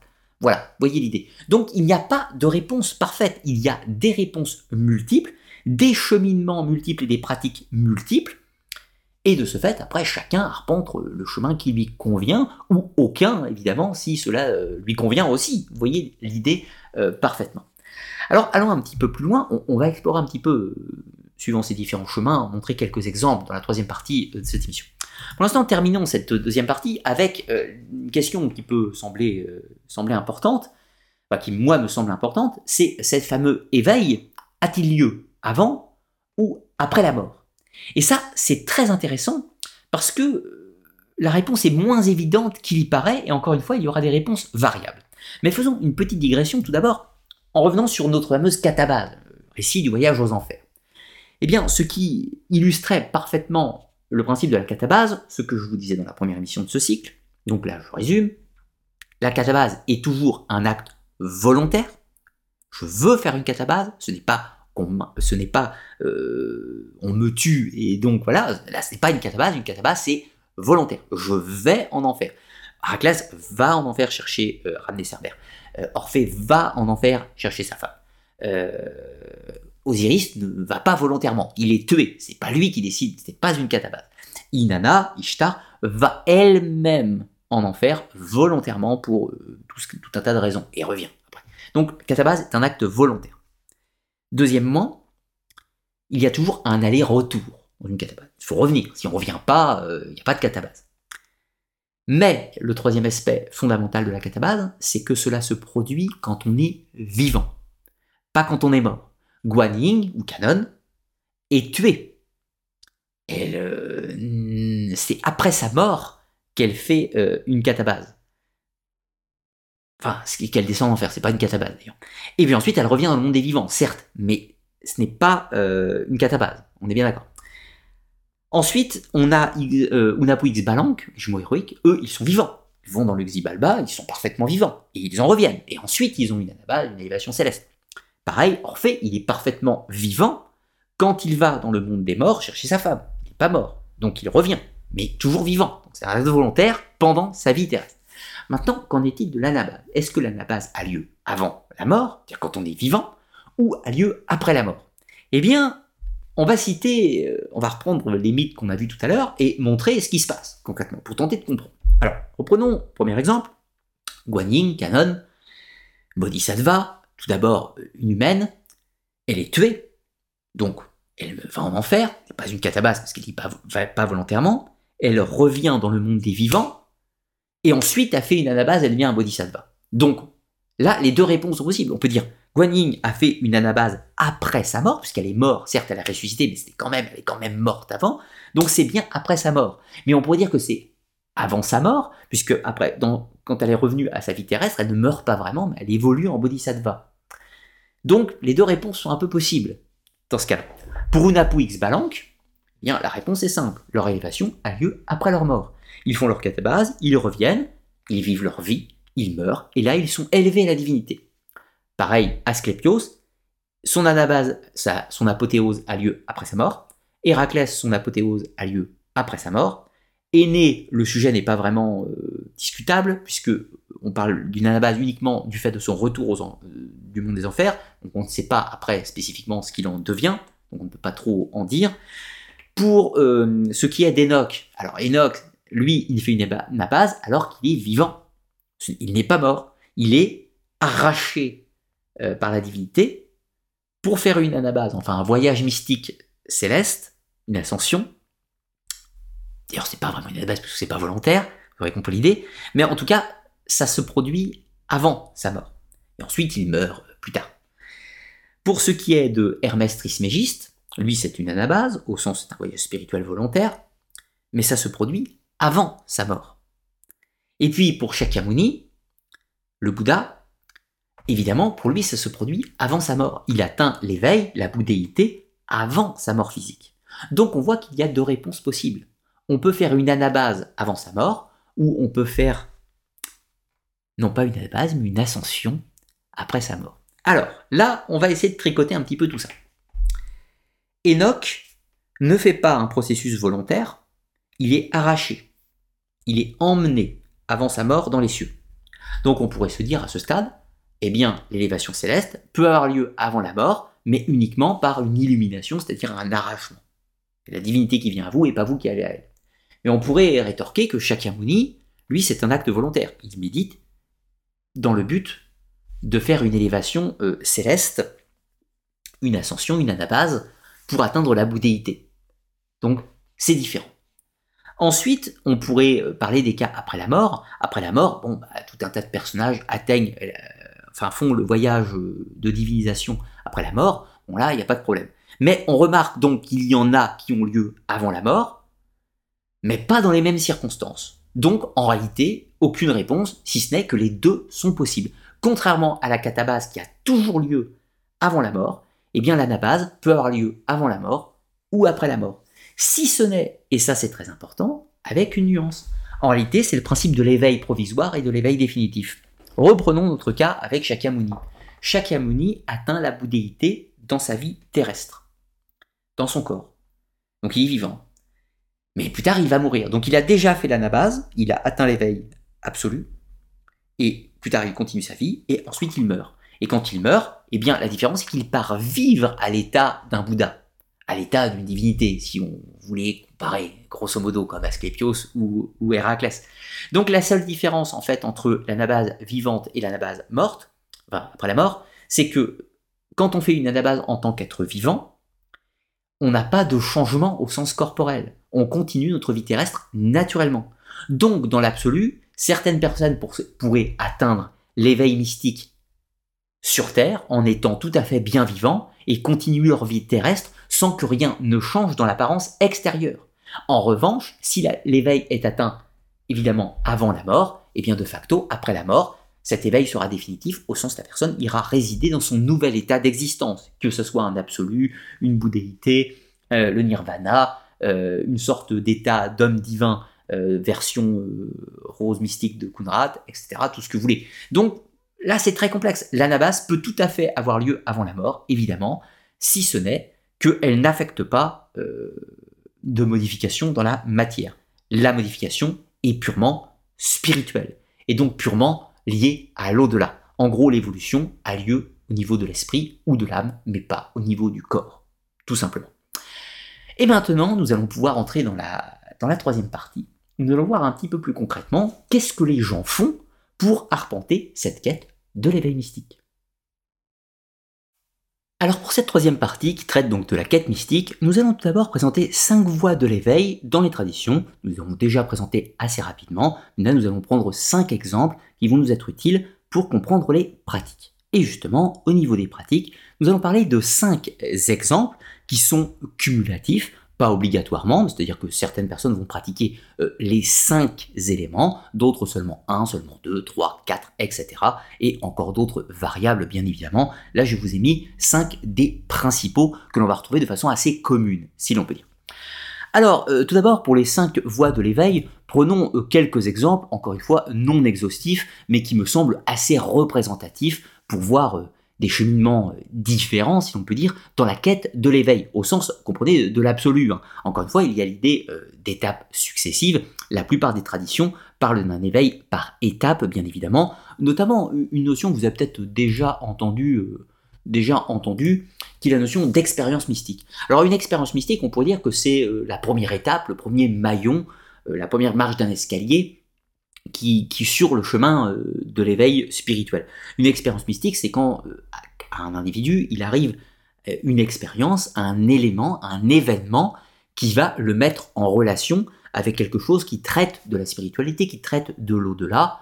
je prends des exemples un peu caricaturaux, mais si une personne, des exemples caricaturaux et assez lointains, une personne parfaitement athée va faire une promenade en voiture, à rendre du travail, une soirée, peu importe, pas bu, en bonne condition, se promène en forêt, et tout d'un coup, clac, une dame blanche sur la route. Une dame blanche sur la route, une dame s'arrête. Bonjour, vous êtes perdu. La dame rentre, monte, voilà, pas de problème. D'ambiance un peu étrange. Et puis, euh, il roule, cinq minutes après, clac, un cri, et la femme disparaît. Phénomène de dame blanche, les autostoppeuses fantômes, j'ai fait une vidéo sur le sujet. Euh, là, cette personne qui, à la base, peut être fondamentalement athée, peut avoir une sorte de révélation, une expérience mystique, c'est plus le terme adapté, et va se dire, ah mince, euh, tout ce que je croyais s'effondre un petit peu, il y a quelque chose, cette chose, je ne la comprends pas, et ça va perturber suffisamment pour engendrer un changement, un changement mystique en l'occurrence. Une personne peut, je ne sais pas, une personne parfaitement euh, non croyante, par exemple, se rend à Lourdes, disant je suis très malade, euh, je souffre, etc. Je ne crois absolument pas à tout ça, mais bon, ne tente rien à rien. Là, bam, à Lourdes, plaque, trois semaines plus tard, rémission complète, la personne est totalement guérie, il n'y a plus rien. Inexplicable sur le plan scientifique, qu'est-ce qui se passe? Eh bien, la personne peut a vécu ce qu'on peut appeler une expérience mystique, et ce qu'elle a vécu va profondément bouleverser son raisonnement, tout un tas de choses, euh, etc. Peut-être vous avez vous déjà vécu des expériences mystiques, quelque chose de fondamentalement inexplicable qui défie ce que vous pensiez, etc.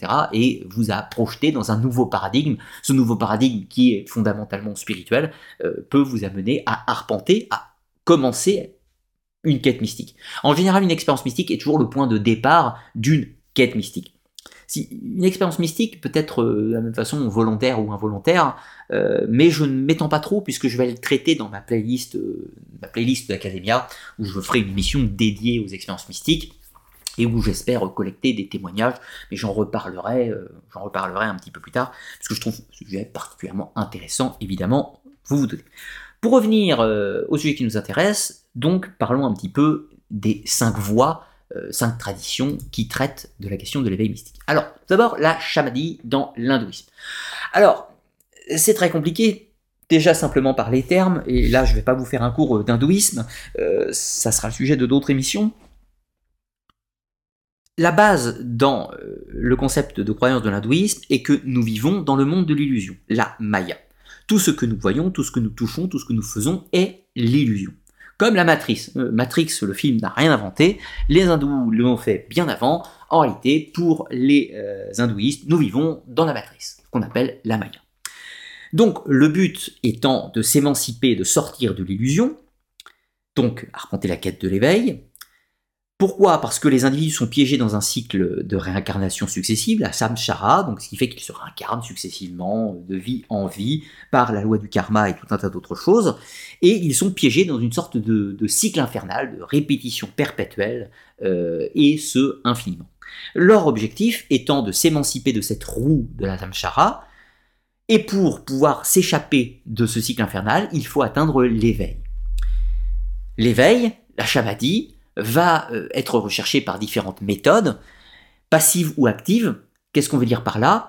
Eh bien tout simplement qu'il y a des méthodes qui sont basées sur le fait de mener une vie droite, une vie correcte, une vie éthique et tout un tas d'autres choses, voie passive, pour espérer atteindre une illumination à un moment donné. L'autre étant la voie active, par des pratiques, l'ascétisme, des rites et tout un tas d'autres choses, de faire la shamadi, c'est-à-dire l'éveil spirituel, euh, afin de pouvoir atteindre la moksha, c'est l'absolu, c'est-à-dire c'est le moment de la libération, c'est le moment où l'individu, son esprit, sa atma, euh, jiva, pardon, son âme, se libère du cycle de la samsara, atteint la moksha, la libération, et va pouvoir rejoindre euh, le brahman, l'absolu. Voilà, et fondre, ne faire plus qu'un avec l'énergie divine globale. Autre tradition, différente, même si elle partage des proximités, c'est le bodhi, l'éveil, ou encore satori, dans le bouddhisme Chan ou le bouddhisme japonais, le bouddhisme zen par exemple. Alors, le bodhi, la voie de la bouddhéité, ou satori encore une fois, c'est la quête de l'éveil. Comment ça se produit, euh, comment ça se passe globalement dans l'hindouisme? Eh bien, c'est encore une fois cette fois-ci par des pratiques, par des pratiques, par une philosophie de vie, que la personne, par des exercices, va pouvoir atteindre la vacuité, la vacuité, une sorte de non-pensée, une sorte de non-pensée, faire le vide, tout simplement. Vous avez peut-être déjà entendu parler de ça. Vous savez, les fameux être, être zen. Eh bien, être zen, ce n'est pas un mot euh, simplement occidental, c'est un mot qui vient du Japon. Le bouddhisme zen, c'est euh, la quête de cette vacuité de la pensée. Laisser aller la pensée, ne pas se laisser parasiter euh, lors des exercices de méditation, qui vont permettre de libérer l'esprit de toutes les tourmentes du monde. Et une fois que l'esprit sera intégralement libéré, qu'il aura atteint la vacuité, il pourra atteindre euh, une sorte d'illumination, la bodhi ou la satori, qui va le conduire sur le chemin de la bouddhéité. Donc c'est la libération de toutes les entraves de la matière, de toutes les entraves de l'illusion, hein, de la maya, comme chez les hindous, mais si ce n'est que c'est par la non-pensée, euh, par cette vacuité, encore une fois, qu'il va atteindre cet état d'éveil. D'où une petite différence avec l'hindouisme, et que l'objectif n'est pas non plus le même. Alors ça va euh, varier suivant les différents courants euh, du bouddhisme, suivant les différents courants du bouddhisme, puisque l'idée étant pour certains cette quête de l'absolu, c'est-à-dire la quête du néant, la quête du nirvana. Le nirvana est une sorte de, vide absolu, de néant absolu, de non-être au sens de l'individu. Mais dans, suivant les courants du bouddhisme, notamment le bouddhisme Chan, le bouddhisme Zen, Chine et Japon, euh, où on va retrouver l'idée que cet absolu n'est pas un vide, mais n'est ni le réel ni le vide, c'est ni le plein ni le vide, c'est ni le yin ni le yang, hein, si vous préférez, euh, grosso modo. Le Bouddha a atteint un autre état d'existence qui n'est pas le moi au sens actuel, mais qui est un moi autre, un, un moi inconnaissable, absolu, l'état éveillé, encore une fois, qui n'est ni existant ni non existant, mais c'est des mots pour qualifier le fait que c'est différent. Une sorte de supraconscience dans la non-pensée, si vous voyez un petit peu l'idée. Donc ce n'est pas annihilationniste dans ce courant de pensée, au contraire, c'est une sorte d'absolu, inconnaissable, un état différent d'être, puisque les Bouddhas, dans ce bouddhisme-là, enfin les Bouddhas et les Bodhisattvas, sont des êtres éveillés à différents stades qui peuvent intervenir, qui peuvent agir, qui peuvent se manifester, donc qui ont une existence, mais une existence qui n'est pas le moi présent. Pourquoi? Puisque dans ces philosophies du bouddhisme, le moi n'existe que dans le présent, c'est-à-dire dans 10 secondes, mon moi aura disparu. C'est un autre moi. Et etc., etc., etc. Le moi n'est que figé dans le présent, il évolue en permanence. Donc le moi de la bouddhéité n'est pas le moi actuel. C'est un moi qui aura subi tout un tas d'épreuves, qui aura fait tout un cheminement pour atteindre, atteindre un autre état d'existence. Ce ne sera pas le moi actuel, si vous voulez. C'est ça euh, la notion de l'impermanence et de l'inexistence du moi dans le bouddhisme, si vous voulez. Oh, le bouddhisme, ces courants-là du bouddhisme. Alors voyons un petit peu plus loin et allons faire un tour par chez nous dans le christianisme. Alors là, c'est totalement différent pour le coup. L'éveil dans le christianisme, il a lieu, l'illumination pour être exact, elle a lieu au moment du baptême. Oui, du baptême. Pourquoi c'est si différent?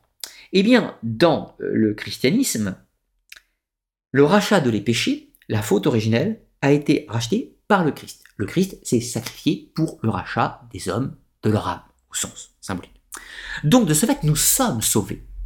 Nous sommes sauvés au sens nous pouvons simplement à l'état base accéder et prétendre à l'absolu. L'absolu qui est vivre au paradis entouré de la lumière divine et des êtres célestes, les anges, etc.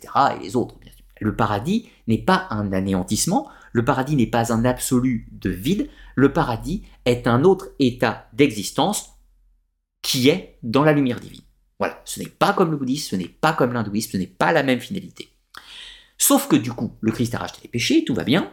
Donc l'enfant qui est baptisé bénéficie de ce rachat, il a l'illumination, il, est touché par la lumière divine, et il doit ensuite vivre dans les commandements de cette lumière divine par le Saint-Esprit. Mais donc, la quête spirituelle du chrétien ne consiste pas par des travaux, une pratique à atteindre l'éveil spirituel, mais consiste simplement à vivre en corrélation avec la loi divine ou les préceptes de la loi divine, si vous préférez, en corrélation avec les commandements divins. Donc, du coup, la quête sera plutôt une assiduité à la vertu que un chemin vers l'éveil. Si vous voyez l'idée, c'est totalement différent. Pour faire un petit comparatif dans l'islam, c'est sensiblement la même idée. Il y a l'idée que les individus doivent suivre les commandements divins à la lettre, s'y conformer de façon stricte, et par leur conduite, ils pourront prétendre à vivre dans la lumière divine. Mais il n'y a pas de quête spirituelle au sens la recherche d'un absolu par une pratique, etc., etc., etc.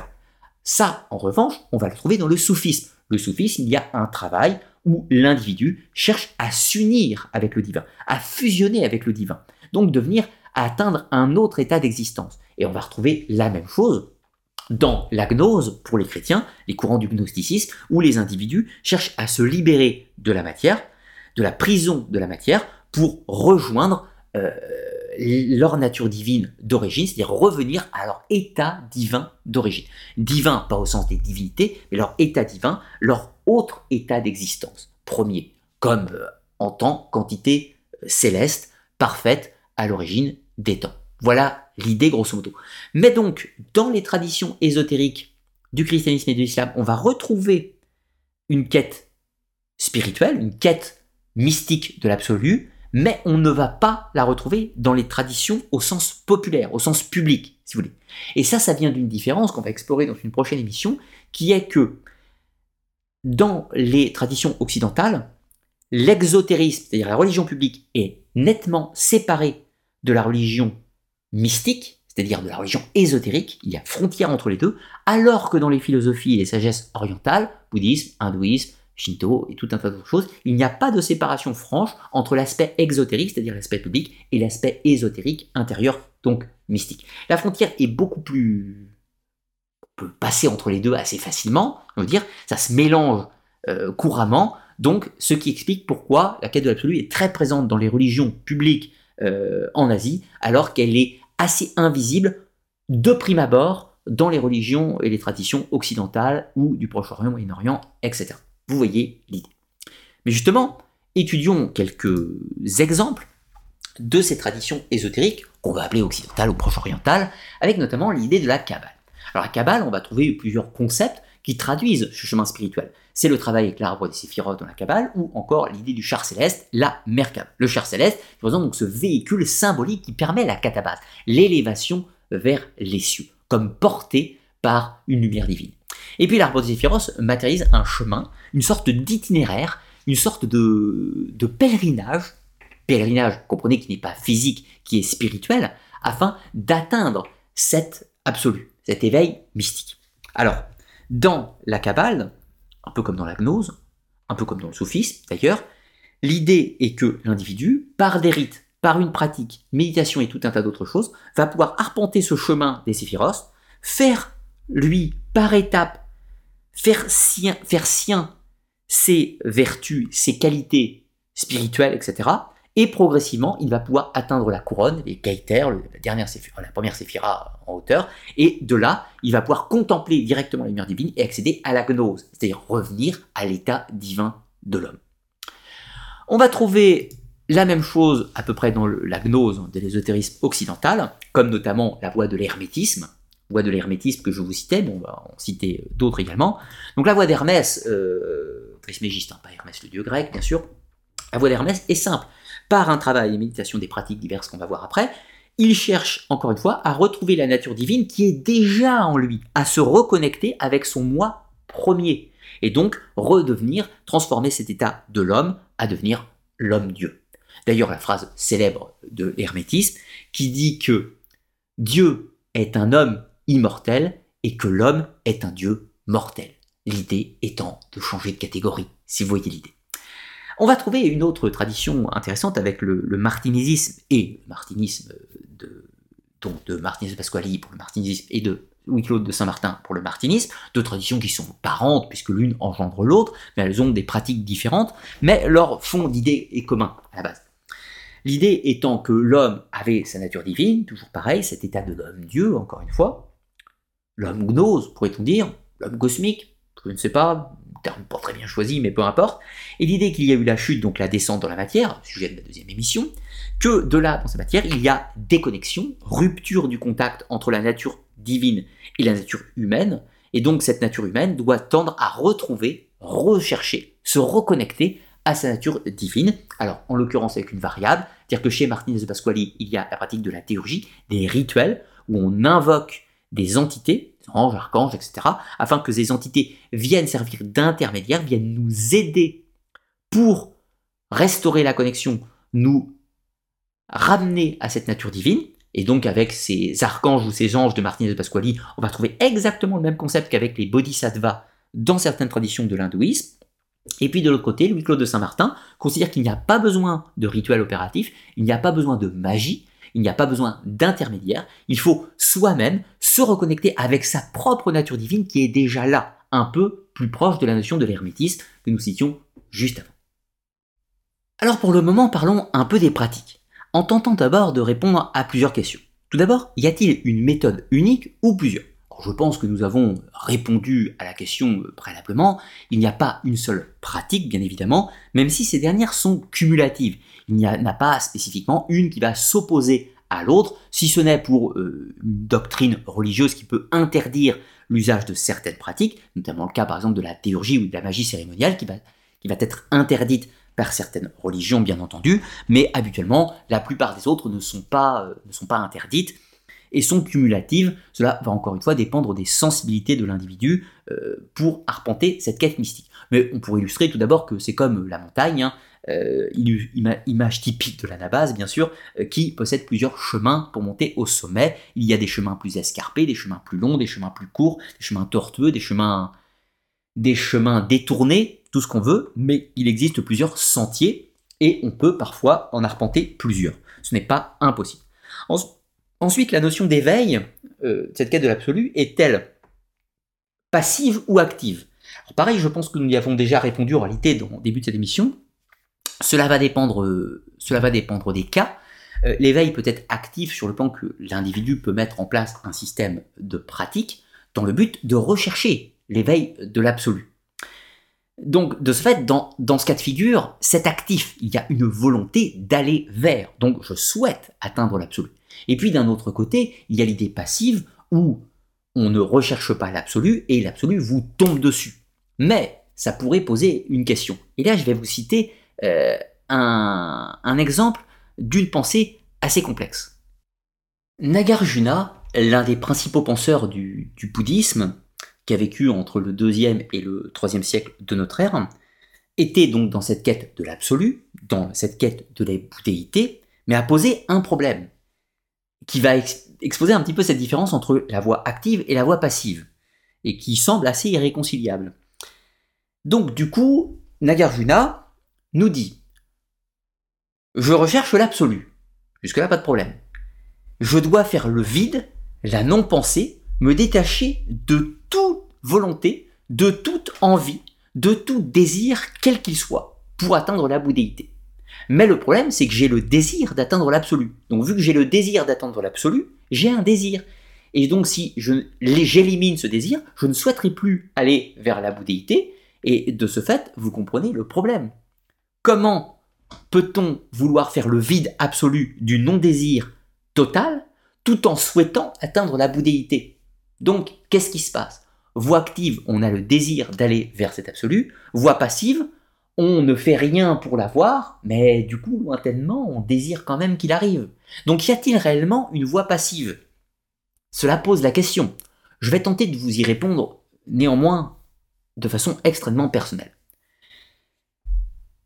C'est ce que Nagarjuna a appelé euh, la vacuité. L'idée de la vacuité, c'est-à-dire qu'on souhaite les choses, mais dans un état de méditation, on doit à un moment atteindre la non-pensée. Donc en gros, il y a l'idée, je souhaite atteindre l'absolu, pour Nagarjuna, mais lors de mon travail, je dois m'en détacher même de ça.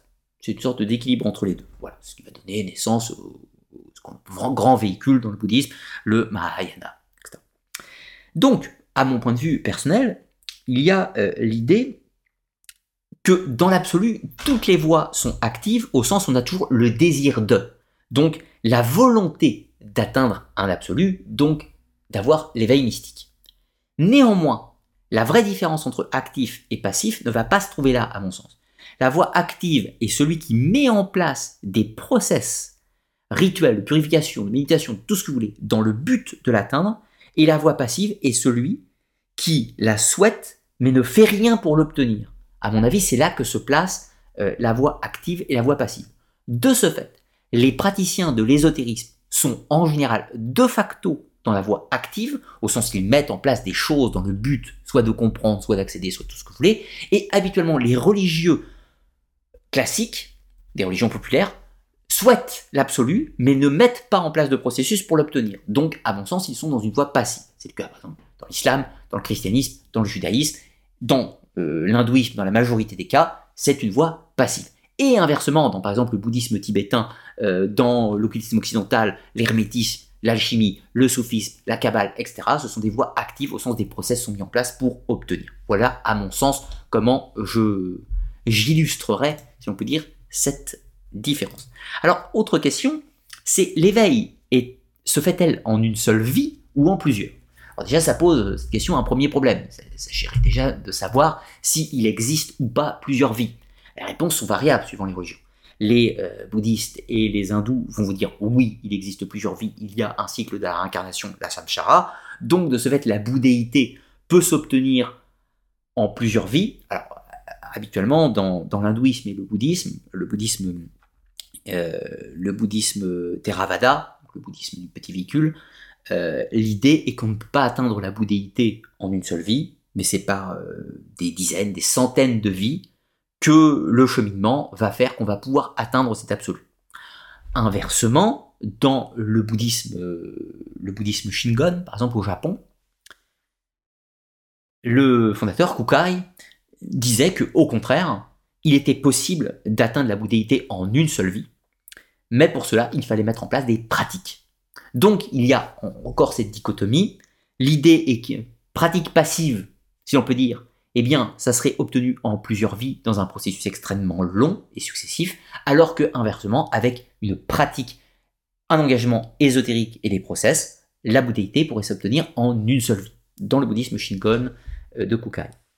Du coup, en Occident, dans les croyances du christianisme, de l'islam, du judaïsme, il n'y a qu'une seule vie, il n'y a pas de réincarnation. De ce fait, là, le salut s'obtient en une seule vie, ou ne s'obtient pas en une seule vie. Donc il y a quelque chose d'assez terrifiant, c'est que c'est une réussite ou un échec. Alors que, paradoxalement, dans l'hindouisme et le bouddhisme, il n'y a pas d'échec. Il y a des échecs, mais il y aura forcément réussite au bout d'un temps plus ou moins extrêmement long.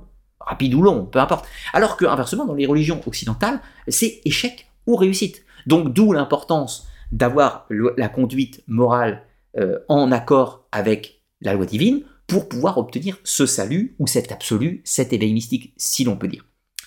Mais paradoxalement, c'est toujours le même problème. Dans les traditions ésotériques de l'Occident, ou du Proche Moyen-Orient, Kabbale, Gnose, Soufisme, Hermétisme, etc., il y a l'idée que, en effet, la réincarnation existe. Donc, de ce, enfin, nuance. La réincarnation existe dans les concepts de l'hermétisme et dans les concepts de la gnose, mais n'existe pas dans le concept de la Kabbale et dans le concept du soufisme. Petite variable entre les deux. Mais du moins dans l'hermétisme et dans euh, certains courants de la gnose, il y a l'idée de vie successive et donc d'une amélioration progressive. Et là, on rejoint les pensées bouddhistes ou hindouistes avec l'hermétisme et la gnose, en l'occurrence, proximité entre les deux, si l'on peut dire. Alors, du coup, la question suivante serait les méthodes d'éveil sont-elles toujours de facto ésotériques? Eh bien, c'est une question en réalité extrêmement difficile et je serais tenté de vous dire non, absolument pas en réalité. Il est vrai qu'il existe des process ésotériques, comme cité le bouddhisme Shingon, dans la gnose, dans l'hermétisme, dans la kabbale, dans le soufisme, etc. Des méthodes qui ont pour but d'amener à l'éveil spirituel, et ce sont des méthodes ésotériques puisqu'elles font intervenir des rituels un aspect mystique et tout un tas d'autres choses, l'idée d'une connaissance secrète avec une initiation. L'initiation suggère toujours ésotérique. S'il y a initiation, il y a ésotérisme. Mais s'il n'y a pas initiation, il n'y a pas ésotérisme. Donc s'il n'y a pas ésotérique, comme par exemple dans la religion euh, du christianisme, de l'islam, du judaïsme ou du bouddhisme pour la plupart des individus, la plupart des individus sont hindous mais n'ont pas de pratique ésotérique spécifique. Il ne faut pas de méditation, il ne faut pas de yoga tantrique, etc. Ils n'ont pas de pratique ésotérique. Mais pourtant, ils croient à cet absolu. Ils croient que par leur conduite de vie, leur droiture, etc., ils pourront obtenir l'éveil, tout autant. Et puis de la même façon, les chrétiens, les musulmans, les juifs pensent aussi obtenir l'absolu la fin. Pourtant, ils n'ont pas de pratique ésotérique. Donc non, la quête de l'absolu n'est pas réservée à l'ésotérisme. C'est juste que c'est des chemins différents et que les méthodes ne sont pas les mêmes. Mais l'absolu n'est pas réservé à l'ésotérisme, même si, et à contrario, la quête de l'éveil mystique ou de l'éveil spirituel est le cœur, l'objectif de n'importe quel adepte de l'ésotérisme. C'est la finalité. Quelle que soit cette finalité, nous avons vu qu'elles sont variables, mais le cœur de toute recherche à caractère ésotérique est de tendre à cet absolu. C'est tout. Alors, maintenant, prenons quelques exemples de pratiques. Tout d'abord, les purifications. C'est sûrement en réalité la pratique la plus commune qui soit. Quasiment la plus commune qui soit. Pas forcément chez nous, mais un peu partout. Alors là, vous avez plusieurs exemples avec de l'hindouisme, dans euh, le, bouddhisme, le bouddhisme japonais, ou alors encore un baptême chrétien. Dans tous les trois, vous avez trois exemples de purification par l'eau. Pourquoi une purification par l'eau? Parce que l'eau, ça nettoie, vous pourriez me dire, mais il y a l'idée, encore une fois, d'analogie. L'eau nettoie le corps, bien évidemment, mais on considère que ce lavage du corps, de façon analogique, en synergie, il y a euh, nettoyage de l'âme, comme s'il y avait une lumière sacrée, divine, peu importe, qui va, de la même façon que l'eau nettoie le corps, nettoyer l'âme, et donc purifier l'âme de ses scories. Et donc il est important de se nettoyer pour pouvoir arpenter le chemin. C'est toujours un petit peu l'idée. L'idée c'est que quand on veut faire un voyage, il faut s'équiper pour ce voyage et se purifier afin de l'arpenter dans de bonnes conditions etc. C'est comme vous vous lavez pour aller au travail le matin, puisque si vous ne vous lavez pas, vous serez dans de mauvaises conditions, vous aurez de mauvaises relations et tout un tas d'autres choses. Donc vous lavez pour bien accomplir votre tâche. Eh bien, c'est la même chose dans la quête spirituelle, on se nettoie afin de bien accomplir sa tâche, éliminer les souillures, les entraves et tout un tas d'autres choses. Voilà, c'est une pratique assez commune et générale qui prend des aspects rituels extrêmement différents bien entendu, mais qui est quasi unanime aussi bien dans les traditions ésotériques de l'Occident que les traditions ésotériques de l'Orient. Une autre pratique qui est extrêmement répandue, même si elle prend des visages euh, variables, hein, il y a tout un tas de méthodes de divination, euh, notamment les méditations actives ou passives. Alors, les méditations, dans l'imagerie populaire, c'est vraiment, c'est très réservé euh, aux traditions asiatiques, c'est-à-dire l'hindouisme, le bouddhisme, etc. où il y a un gros accent qui est mis, hein, en l'occurrence sur ces pratiques. La pratique de la méditation se fait pas de la même façon.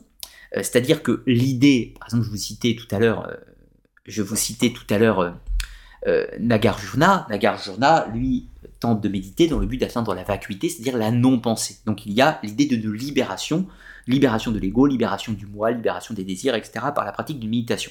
Donc c'est en faisant le vide qu'il y aura chemin vers l'absolu. Mais inversement, toujours dans le bouddhisme euh, du Shingon, il y a l'idée que la méditation doit pouvoir être accompagnée de rituels, qu'on va voir après, de rituels dans le but d'assister cette méditation de forcer un petit peu l'éveil. Toujours cette fois-ci dans, l'hindouisme, alors dans l'hindouisme euh, tantrique si on peut dire, il va y avoir l'idée euh, de la kundalini, c'est-à-dire qu'on fait une méditation, mais dans le but de faire monter cette énergie. Donc ce n'est pas une recherche du vide, ce n'est pas une recherche de la vacuité, c'est une recherche au contraire de contrôle de cette énergie pour la faire monter, donc volontairement. Donc il y a l'idée de surconscience pour pouvoir atteindre cet absolu. Donc la méditation, même si elle prend le même aspect, qui est une phase de détente assis ou posé dans certaines conditions dans le but d'atteindre l'éveil, eh bien certaines méditations sont de l'ordre passif au sens recherche du vide et d'autres sont actives dans le but recherche d'une montée d'énergie, recherche d'une connexion, recherche de tout ce que vous voulez, etc. etc. On peut noter euh, à titre euh, informatif également qu'il y a ce qu'on pourrait appeler la méditation active. La méditation active, vous, vous avez peut-être déjà pratiqué, elle convient mieux euh, parfois aux Occidentaux, puisque nous sommes euh, en général, euh, nous avons des vies un peu stressantes, des vies très actives, etc. Tout ça qui fait que nous avons du mal à prendre du temps pour nous détendre et faire le vide, comme certains bouddhistes. donc du coup, nous pratiquons parfois la méditation active, quelque chose que je pratique tout à fait couramment, de façon quasi journalière, hein, peut-on dire.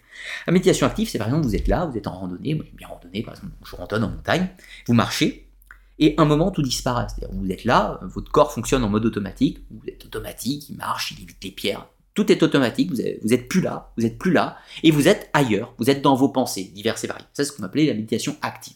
Méditation active qui se, par exemple, quand vous avez un travail euh, répétitif. Moi, j'ai un ami, par exemple, qui est menuisier, il est menuisier, et quand il continue son travail, à un moment donné, il y a une sorte de lâcher prise, une sorte de vide. Le corps sait ce qu'il veut faire, le corps fait, et il est parti, il est parti ailleurs.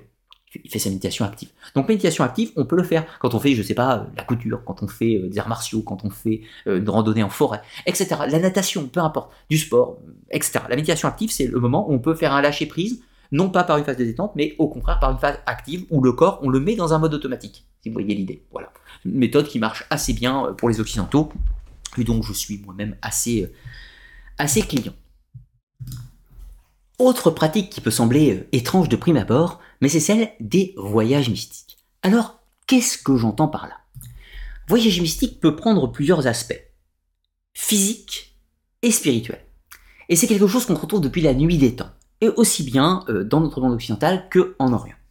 Alors, tout d'abord, sur l'aspect un petit peu légendaire, vous avez sûrement déjà entendu parler des légendes, comme quoi, par exemple, celle des changelins. Changelins, créatures un peu du monde des fées, qui viennent enlever des enfants et ils l'emmènent dans leur monde, le pays des fées. Mais comprenez, l'au-delà, l'autre monde. On trouve un peu la même chose avec le Hul du Folk en Islande. Le Hul du Folk, peuple invisible, d'elfes, viennent parfois entrer en contact avec les humains et viennent parfois emmener des humains dans leur univers, dans leur au-delà. Donc l'humain quitte le monde de la réalité pour le monde spirituel. Alors on peut imaginer que physiquement il va dans le monde des esprits, mais c'est pas comme ça que ça marche en réalité. L'idée c'est que c'est un voyage de l'esprit. Donc c'est une sorte de projection. En gros, vous avez compris, c'est une sorte de voyage astral. L'idée, il y a une sorte de projection de l'esprit, puisque si quête spirituelle veut dire esprit, et donc ça travaille pour l'esprit. Donc le corps, à la limite, à un moment donné, une fois qu'il est posé comme en méditation, eh bien là, c'est là que le mystique peut commencer. Le voyage astral, l'enlèvement par les faits, par les du folk, par les changelins, etc., fait que l'esprit, lui, va pouvoir voyager, connecté au corps, mais sans détacher néanmoins, pour aller expérimenter euh, l'au-delà. Donc, il peut, lors de ces expériences, tendre ou aspirer vers le voyage mystique. Mais après, il y a un, aspect aussi très matériel, c'est la pratique du pèlerinage. Le pèlerinage, qu'on trouve dans de nombreuses religions, de nombreuses traditions, étant que l'individu va aller d'un point A à un point B de chez lui pour accomplir un chemin physiquement, pour aller sur un lieu emblématique, un lieu qui a une valeur spirituelle, tout ce que vous voulez, il accomplit un voyage. Ce voyage est une sorte de méditation en mouvement. Encore une fois, l'idée de la méditation active que je citais juste avant. Pour prendre un exemple assez rigolo, Aujourd'hui, vous connaissez tous le pèlerinage de Saint-Jacques de Compostelle, pèlerinage du christianisme. Mais ce que vous savez peut-être moins, c'est que Saint-Jacques de Compostelle, autrefois, s'appelait euh, Compostela Stellaum, donc le cimetière d'étoiles. Et c'est très intéressant parce qu'on retrouve encore cette notion de voyage mystique où on allait au cimetière d'étoiles, comprenez le monde des étoiles, le monde de l'au-delà, etc. Je vous passe les détails, mais il y a l'idée de connexion avec l'autre monde. Et on accomplit ce pèlerinage pour se mettre en relation avec les forces de l'autre monde comme un voyage mystique d'ascension ou d'anabase. On monte sur une montagne au Mont Saint-Michel, on fait une anabase pour se mettre en relation avec les forces. On le fait physiquement afin que le spirituel le fasse aussi. C'est toujours l'analogie entre la matière et le spirituel. Ça, c'est assez propre à l'Occident, mais ça se retrouve en Asie aussi euh, de façon différente. Pour prendre euh, quelques exemples, dans le cinéma actuellement, vous avez peut-être tous vu ces films qui traitent en réalité de ces voyages mystiques. Au Japon, vous avez le voyage de Shiro, où une jeune fille se retrouve projetée dans le monde des esprits, le monde des kami, le monde de l'au-delà. Elle y va, elle en revient, mais elle en revient avec une connaissance, un enseignement, une certaine forme d'éveil spirituel. Vous avez bien sûr de Lewis Carroll, le célèbre Alice euh, au Pays des Merveilles, et puis Alice de l'autre côté du miroir, où on a exactement la même chose. Une jeune fille va faire un voyage mystique et on ressort avec une connaissance et une certaine forme d'éveil. Évidemment, Peter Pan, bien sûr, là joué par Robin Williams, un célèbre, film Hook que j'adore, à titre personnel, euh, où vous avez Peter Pan qui fait son voyage mystique. Il a oublié, vous rappelez, il a perdu sa connexion, il a oublié qui il était, il est coupé de sa nature spirituelle, et puis il va refaire un nouveau voyage et se reconnecter à sa nature spirituelle et atteindre euh, l'éveil tel qu'il doit être, si je puis dire. Alors allons un petit peu plus loin euh, avec les rites de théurgie. Évidemment, là on a parlé de tout un tas de pratiques qui sont plus ou moins euh, à caractère méditatif, purification, voyage mystique, pas grand-chose d'ésotérique fondamentalement là-dedans. Peut considérer que c'est de l'ésotérisme, mais pas spécialement il euh, n'y a pas forcément besoin d'initiation. On peut méditer sans initiation. Après, les méthodes d'initiation peuvent nécessiter les méthodes de méditation peuvent nécessiter une initiation, bien sûr. Les voyages mystiques, les voyages astrales, projection, tout ce que vous voulez, peut nécessiter une initiation. Mais dans l'absolu, si vous le faites vous-même, ce n'est pas spécialement de l'ésotérisme, c'est simplement une tentative, et une recherche, c'est tout. C'est pas forcément de l'ésotérisme, si on peut dire. Alors par contre, quand on parle de rite de théologie, là oui, je dit tout à l'heure Martinez de Pasquali, qui tentait par des rituels de magie cérémonielle d'invoquer des anges afin que ces anges puissent l'assister dans sa quête d'éveil spirituel eh bien on trouve la même chose dans d'autres fraternités occultes, que ce soit par exemple euh, dans la Golden Dawn, fin 19e, début 20e, où euh, le dernier rituel, un des plus hauts degrés, c'était le rituel de l'inengendré, qui consistait à appeler son ange gardien, afin que son ange gardien puisse restaurer la connexion, puisqu'on puisse participer à cette quête de l'éveil mystique. On trouve la même chose par exemple dans les courants rosicruciens ou dans la franc-maçonnerie, où la plupart des rites ont pour but de mettre les individus dans un égrégore qui va les connecter à euh, ce qui serait euh, l'énergie de l'au-delà, leur véritable eux, leur nature spirituelle, peut-on dire. Donc ce sont des rituels à caractère ésotérique, tout simplement. Donc ces pratiques existent, il en existe aussi en Orient, bien évidemment, avec tout un tas de pratiques au sein de l'Omyodo ou du Mikyo, qui sont les ésotérismes du Shinto et l'ésotérisme du, bouddhisme au Japon, qui, par la pratique de mudra, de mantra, euh, de certaines, de la composition de mandala, euh, position de tout un tas de gestes, tout un tas de rites, d'invocation et tout un tas d'autres choses. L'idée étant de se mettre en relation avec des bodhisattvas. Alors oui, on n'emploie pas le mot archange, mais les bodhisattvas, afin que ces derniers assistent l'individu dans sa quête spirituelle. C'est exactement la même chose. Il y a des rites, tout simplement. Et parlons d'une dernière euh, famille de pratiques euh, pour l'éveil spirituel, un petit peu plus tendancieuse, c'est bien évidemment le tantrisme. Alors attention, attention, attention avec le tantrisme. Il y a beaucoup d'idées reçues et beaucoup de complexité dans le tantrisme, mais je ferai une vidéo spécifique sur le sujet. Alors, le tantrisme est une tradition à caractère ésotérique qui nous vient d'Inde. Le tantrisme, il y a tout un tas de textes, et le tantrisme a rejoint l'hindouisme, donc on trouve l'hindouisme et on trouve le tantra hindou, et le tantrisme a aussi rejoint le bouddhisme, donc on trouve du bouddhisme divers et varié et du bouddhisme tantrique, etc. Dans la plupart des traditions du tantrisme et du tantrisme hindou, il y a des pratiques à caractère sexuel. Pourquoi? Puisqu'il y a l'union des polarités, donc l'union des polarités, des énergies masculines, féminines, etc., qui se mélangent, qui vont permettre d'atteindre un absolu et donc un éveil spirituel commun, si on peut dire. Donc il y a des pratiques de sexualité pour faire monter la kundalini, tout un tas de choses. Évidemment, il n'y a pas que des pratiques sexuelles dans le tantrisme, notamment toutes les pratiques du yoga, du hatha yoga et tout un tas d'autres choses. Pareil, les mudras, les mandalas et tout un tas d'autres choses qui font partie du tantrisme. Mais il y a néanmoins des pratiques d'énergie sexuelle. Et ces pratiques de tantrisme vont se retrouver en Occident quand elles seront réemployées, réinterprétées par certains occultistes de l'Occident, notamment pour citer Alistair Crowley, l'un des plus célèbres, qui va intégrer des pratiques de tantrisme dans des rites de magie cérémonielle occidentaux, et donc on va parler de magie rouge ou de magie sexuelle, mais en réalité il s'agit plus ou moins de réadaptation du tantrisme. Néanmoins, comme je vous le disais, euh, les choses ne sont pas si simples, puisqu'il y a beaucoup de pratiques du tantrisme qui ne font pas intervenir de sexualité, et il y a surtout aussi des pratiques du tantrisme qui ont banni toute forme de sexualité. Ce qui fait qu'aujourd'hui, on retrouve deux grandes traditions du tantrisme, qu'on va appeler le tantrisme rouge, qui fait intervenir des pratiques de sexualité, et l'autre versant, qu'on va appeler le tantrisme blanc, qui ne fait pas intervenir de pratiques de sexualité au sens physique. Ces dernières sont uniquement symboliques, c'est-à-dire spirituelles. Et c'est notamment ce qu'on va retrouver dans le bouddhisme tibétain, le bouddhisme tibétain, mais qu'on va également retrouver dans le bouddhisme japonais, le bouddhisme ésotérique Shingon ou le bouddhisme Tendai aussi, qui intègre, qui pratique le bouddhisme, euh, le tantrisme en l'occurrence, mais des tantrismes sans pratique sexuelle physique. Ces dernières sont uniquement symboliques.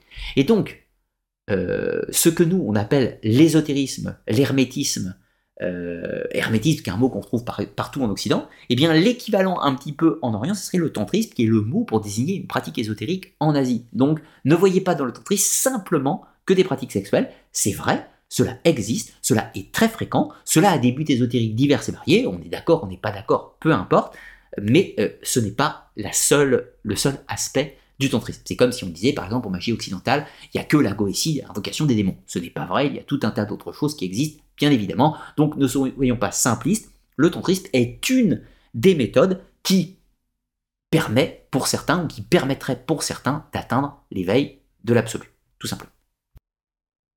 Alors, pour conclure cette vidéo, j'ai volontairement décidé de vous mettre ces deux photos de votre serviteur, dans deux situations différentes. L'une pour un costume d'Halloween à l'époque victorienne, qui est l'une de mes passions. Je suis passionné par l'époque victorienne, je suis passionné par le mouvement de l'occultisme, et je me définis moi-même comme un occultiste d'ailleurs. Et de l'autre côté, moi en train de faire ma méditation Qigong ou Tai Chi euh, d'arts martiaux que je pratique depuis des années. Donc je considère, à titre personnel, que la quête de, de, l'éveil euh, de l'éveil spirituel, de l'éveil mystique, la voie mystique, j'aime mieux le terme. En fait, la notion d'éveil euh, traduit une certaine finalité et un absolu. Or, cet absolu me semble théorique et lointain et, et surtout présomptueux. Donc, je préfère en réalité utiliser le terme d'avoir une quête, quête du Graal, la quête mystique, la quête de ce que vous voulez, peu importe, c'est un terme, c'est un terme.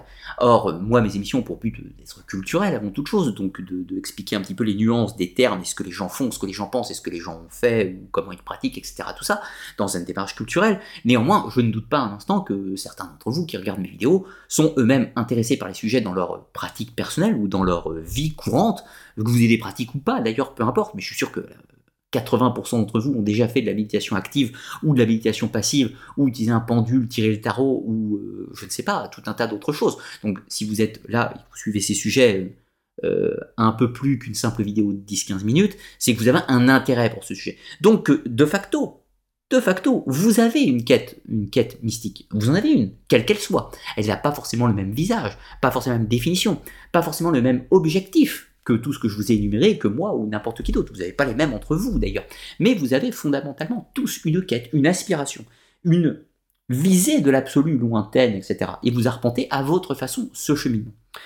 Je n'ai pas euh, pour ambition de vous dire euh, s'il y a un bon ou un mauvais chemin. Je ne pense pas qu'il y ait de bons ou de mauvais chemins. Je pense qu'il y a des chemins qui conviennent à certains individus et d'autres qui ne conviennent pas à d'autres individus. Moi, ma, ma quête à moi, puisque m'intéresse à l'ésotérisme, donc forcément j'ai une quête mystique. Évidemment, c'est logique. Et de ce fait, mes méthodes, ma quête va s'articuler autour de méditation active, de méditation passive, de process rituels que j'utilise dans mon quotidien en permanence, de pratiques des arts martiaux qui me permettent d'associer euh, l'union entre le corps et l'esprit et tout un tas d'autres choses. Ce sont mes pratiques personnelles qui me conviennent à moi. Ce ne sont pas forcément les pratiques qui vous conviennent à vous. Vous avez peut-être les vôtres, etc. Elles sont encore une fois euh, libres, encore une fois. Euh, l'important, à mon sens, quand on aspire à, la voie de l'ésotérisme, à la voie mystique, c'est euh, d'être bien dans ses baskets et de ne jamais faire de choses qu'on n'a pas envie de faire. De choses qu'on n'a pas envie de faire, de choses qui nous contraignent. Il faut se sentir à l'aise, en harmonie, comme un poisson dans l'eau. Je pense que c'est le premier bon début pour être, encore une fois, en harmonie. Puisqu'il y a toujours cette recherche de l'harmonie. Tout le monde n'aura pas la même définition. Les bouddhistes ou les hindous vous diront que la quête de l'harmonie, c'est de s'unir au grand tout, de ne faire plus qu'un avec la nature divine des choses, une sorte de dieu panthéisme un petit peu à la Spinoza, et puis d'autres vous diront que l'idée c'est d'atteindre un état de surconscience, d'atteindre un autre état de conscience, de devenir cet état de l'homme-dieu, tel que défini par Martinez, oui, Claude de Saint-Martin ou les hermétistes par exemple. Ça peut être ça, peu importe. Moi je suis plutôt dans une tradition occidentale, dans la vision. Je ne suis pas tellement, euh, je ne suis pas un, nihiliste déjà, donc je ne crois pas à l'anéantissement global. Je crois à l'existence du moi et donc à la surpensée. je suis beaucoup plus proche d'une pensée hermétique, euh, d'une pensée hermétique ou gnostique sur cet aspect-là. Mais néanmoins, euh, je trouve tout à fait intéressant des outils et des méthodes qui sont pratiquées dans d'autres traditions, puisque l'idée les méthodes sont sensiblement proches, le chemin euh, peut-être parfois un peu le même et se croise, euh, la, finalité est différente. Mais je serais tenté de dire que c'est pour ça d'ailleurs que je ne suis pas trop client de la théorie de l'absolu, parce que l'idée d'un éveil absolu traduit qu'il y a une vérité et en général qu'on la connaît et qu'on aspire à une vérité connue. Or, moi je n'ai pas la prétention personnelle de connaître cette vérité. Donc je chemine et je ne sais pas ce que je trouverai au bout. L'idée c'est comme ça que, que je conçois l'éveil mystique, c'est que je pense qu'il y a tout un tas d'étapes successives, très nombreuses et peut-être même indéfinies, et que euh, on ne sait jamais quelle est l'étape suivante, si je veux dire. Donc il faut aussi accepter, à mon sens, l'idée de l'inconnu. Le cherchant ne sait pas toujours où il va et ne sait pas toujours ce qu'il y a derrière la porte. Et c'est une chose qui me semble intéressante, d'où je trouve euh, dangereux parfois les réponses un peu clés en main de certains courants euh, du New Age. Un dernier petit conseil pour clôturer cette vidéo, c'est euh, une méfiance, une méfiance euh, importante. Je vous l'ai déjà dit dans d'autres vidéos, mais je vais le répéter. Méfiez-vous des gens qui détiennent la vérité. Méfiez-vous des gens qui ont tout compris. Méfiez-vous des gens qui sont éveillés. Méfiez-vous des gens qui sont très éveillés, qui sont en connexion avec tout un tas de choses, puisque quand ils passent beaucoup de temps à dire qu'ils sont éveillés, c'est qu'en général, ils ne le sont pas.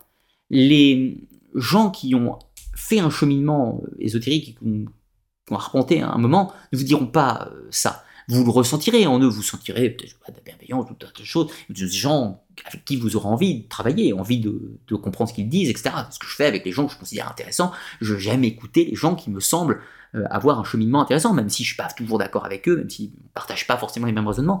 Euh, l'idée, c'est qu'on peut échanger de façon vertueuse, même avec les gens en désaccord d'ailleurs. Ça, c'est important. Euh, mais méfiez-vous vraiment dans... Aujourd'hui, il existe pléthore de sectes New Age, à mon sens, quasi dangereuses, où vous avez un gourou qui se nourrit de vous, qui se nourrit de vous au sens égrégorique. Je ne parle pas du portefeuille, ça peut arriver aussi, mais qui se nourrit de vous au sens de l'égrégore. En fait, il n'est pas là pour vous aider à... il pas là pour vous aider à rechercher cet éveil, il est là pour que vous le déifiez, il est là pour que vous le voyez comme un grand éveillé et que vous le nourrissiez. Vous le nourrissez énergétiquement. Et ça, c'est à mon avis très dangereux et c'est ce qui se produit énormément dans la mouvance du New Age. Certains en sont conscients dans les gourous, certains n'en sont pas conscients, mais c'est souvent ce qui arrive. Alors attention, je ne mets pas tout le monde dans le même panier, chaque cas doit être étudié indépendamment, mais juste quand vous avez une aspiration, quelles que soient vos motivations et vos envies, méfiez-vous, soyez libre de vos actes, libre de vos pensées, libre de vos actions, et libre de vous en aller quand ça ne vous convient pas. Voilà tout ce que je voulais vous dire pour conclure. Un grand merci à, tous d'avoir suivi cette émission. Un grand merci aussi du fait que j'ai reçu mon nouveau matériel photo. Attention, je ne l'utilise pas pour cette présente vidéo. Je mets tout en place et je me rôde un petit peu au système. Donc là, c'est encore une vidéo tournée euh, à l'ancienne, si je veux dire. Mais en tout cas, j'ai reçu le nouveau matériel. C'est grâce à vous. Donc je vous en remercie infiniment. Petit conseil de lecture rapidement pour conclure, je vous ai mis une petite sélection de tests que vous retrouverez en description de cette vidéo, qui traitent de différentes traditions, du bouddhisme, de l'hindouisme, des traditions occidentales, des traditions de la mystique grecque, de l'hermétisme, etc. Quelques textes de première main, notamment qui vont traiter des, des anabas ou des voyages mystiques, Dante, Virgile, Sophocle, etc., les orales chaldiques, livre d'Enoch, bien sûr les deux versions, le corpus hermeticum, etc. Voilà, quelques petits textes qui pourront éveiller votre curiosité, votre intérêt, qui pourront vous montrer un peu comment les gens pensent, pourquoi ils pensent ça, qu'est-ce qu'ils font, euh, si vous avez envie, si vous êtes séduit euh, par une tradition, séduit par un type de pratique, eh bien vous pouvez pousser plus en avant vos lectures afin de mieux savoir euh, si cette pratique vous correspond ou ne vous correspond pas. Ou vous pouvez aussi, comme je le fais dans la plupart des cas, c'est-à-dire étudier de façon de façon historique et de façon culturelle ces différents courants. Je ne suis pas bouddhiste, j'étudie le bouddhiste pour un aspect culturel parce que j'aime bien savoir comment les gens pensent et ce qu'ils font, mais je ne suis pas bouddhiste à aucun moment et je ne pratique pas de, méthode bouddhiste parce que je ne suis pas hindou, je ne suis pas hindouisant, euh, je ne pratique pas de méthode de l'hindouisme, je ne suis pas sophiste, etc. Je ne suis pas kabbaliste, etc. Enfin bref, vous voyez l'idée. On ne peut pas euh, on peut aussi étudier simplement pour un aspect culturel. Euh, certains d'entre vous seront peut-être aussi sur cette chaîne pour simplement s'intéresser culturellement à ces sujets sans pour autant avoir de pratique, bien entendu. Voilà, tout ceci étant dit, un grand merci encore une fois et je vous dis à très bientôt pour de nouvelles vidéos. À la semaine prochaine.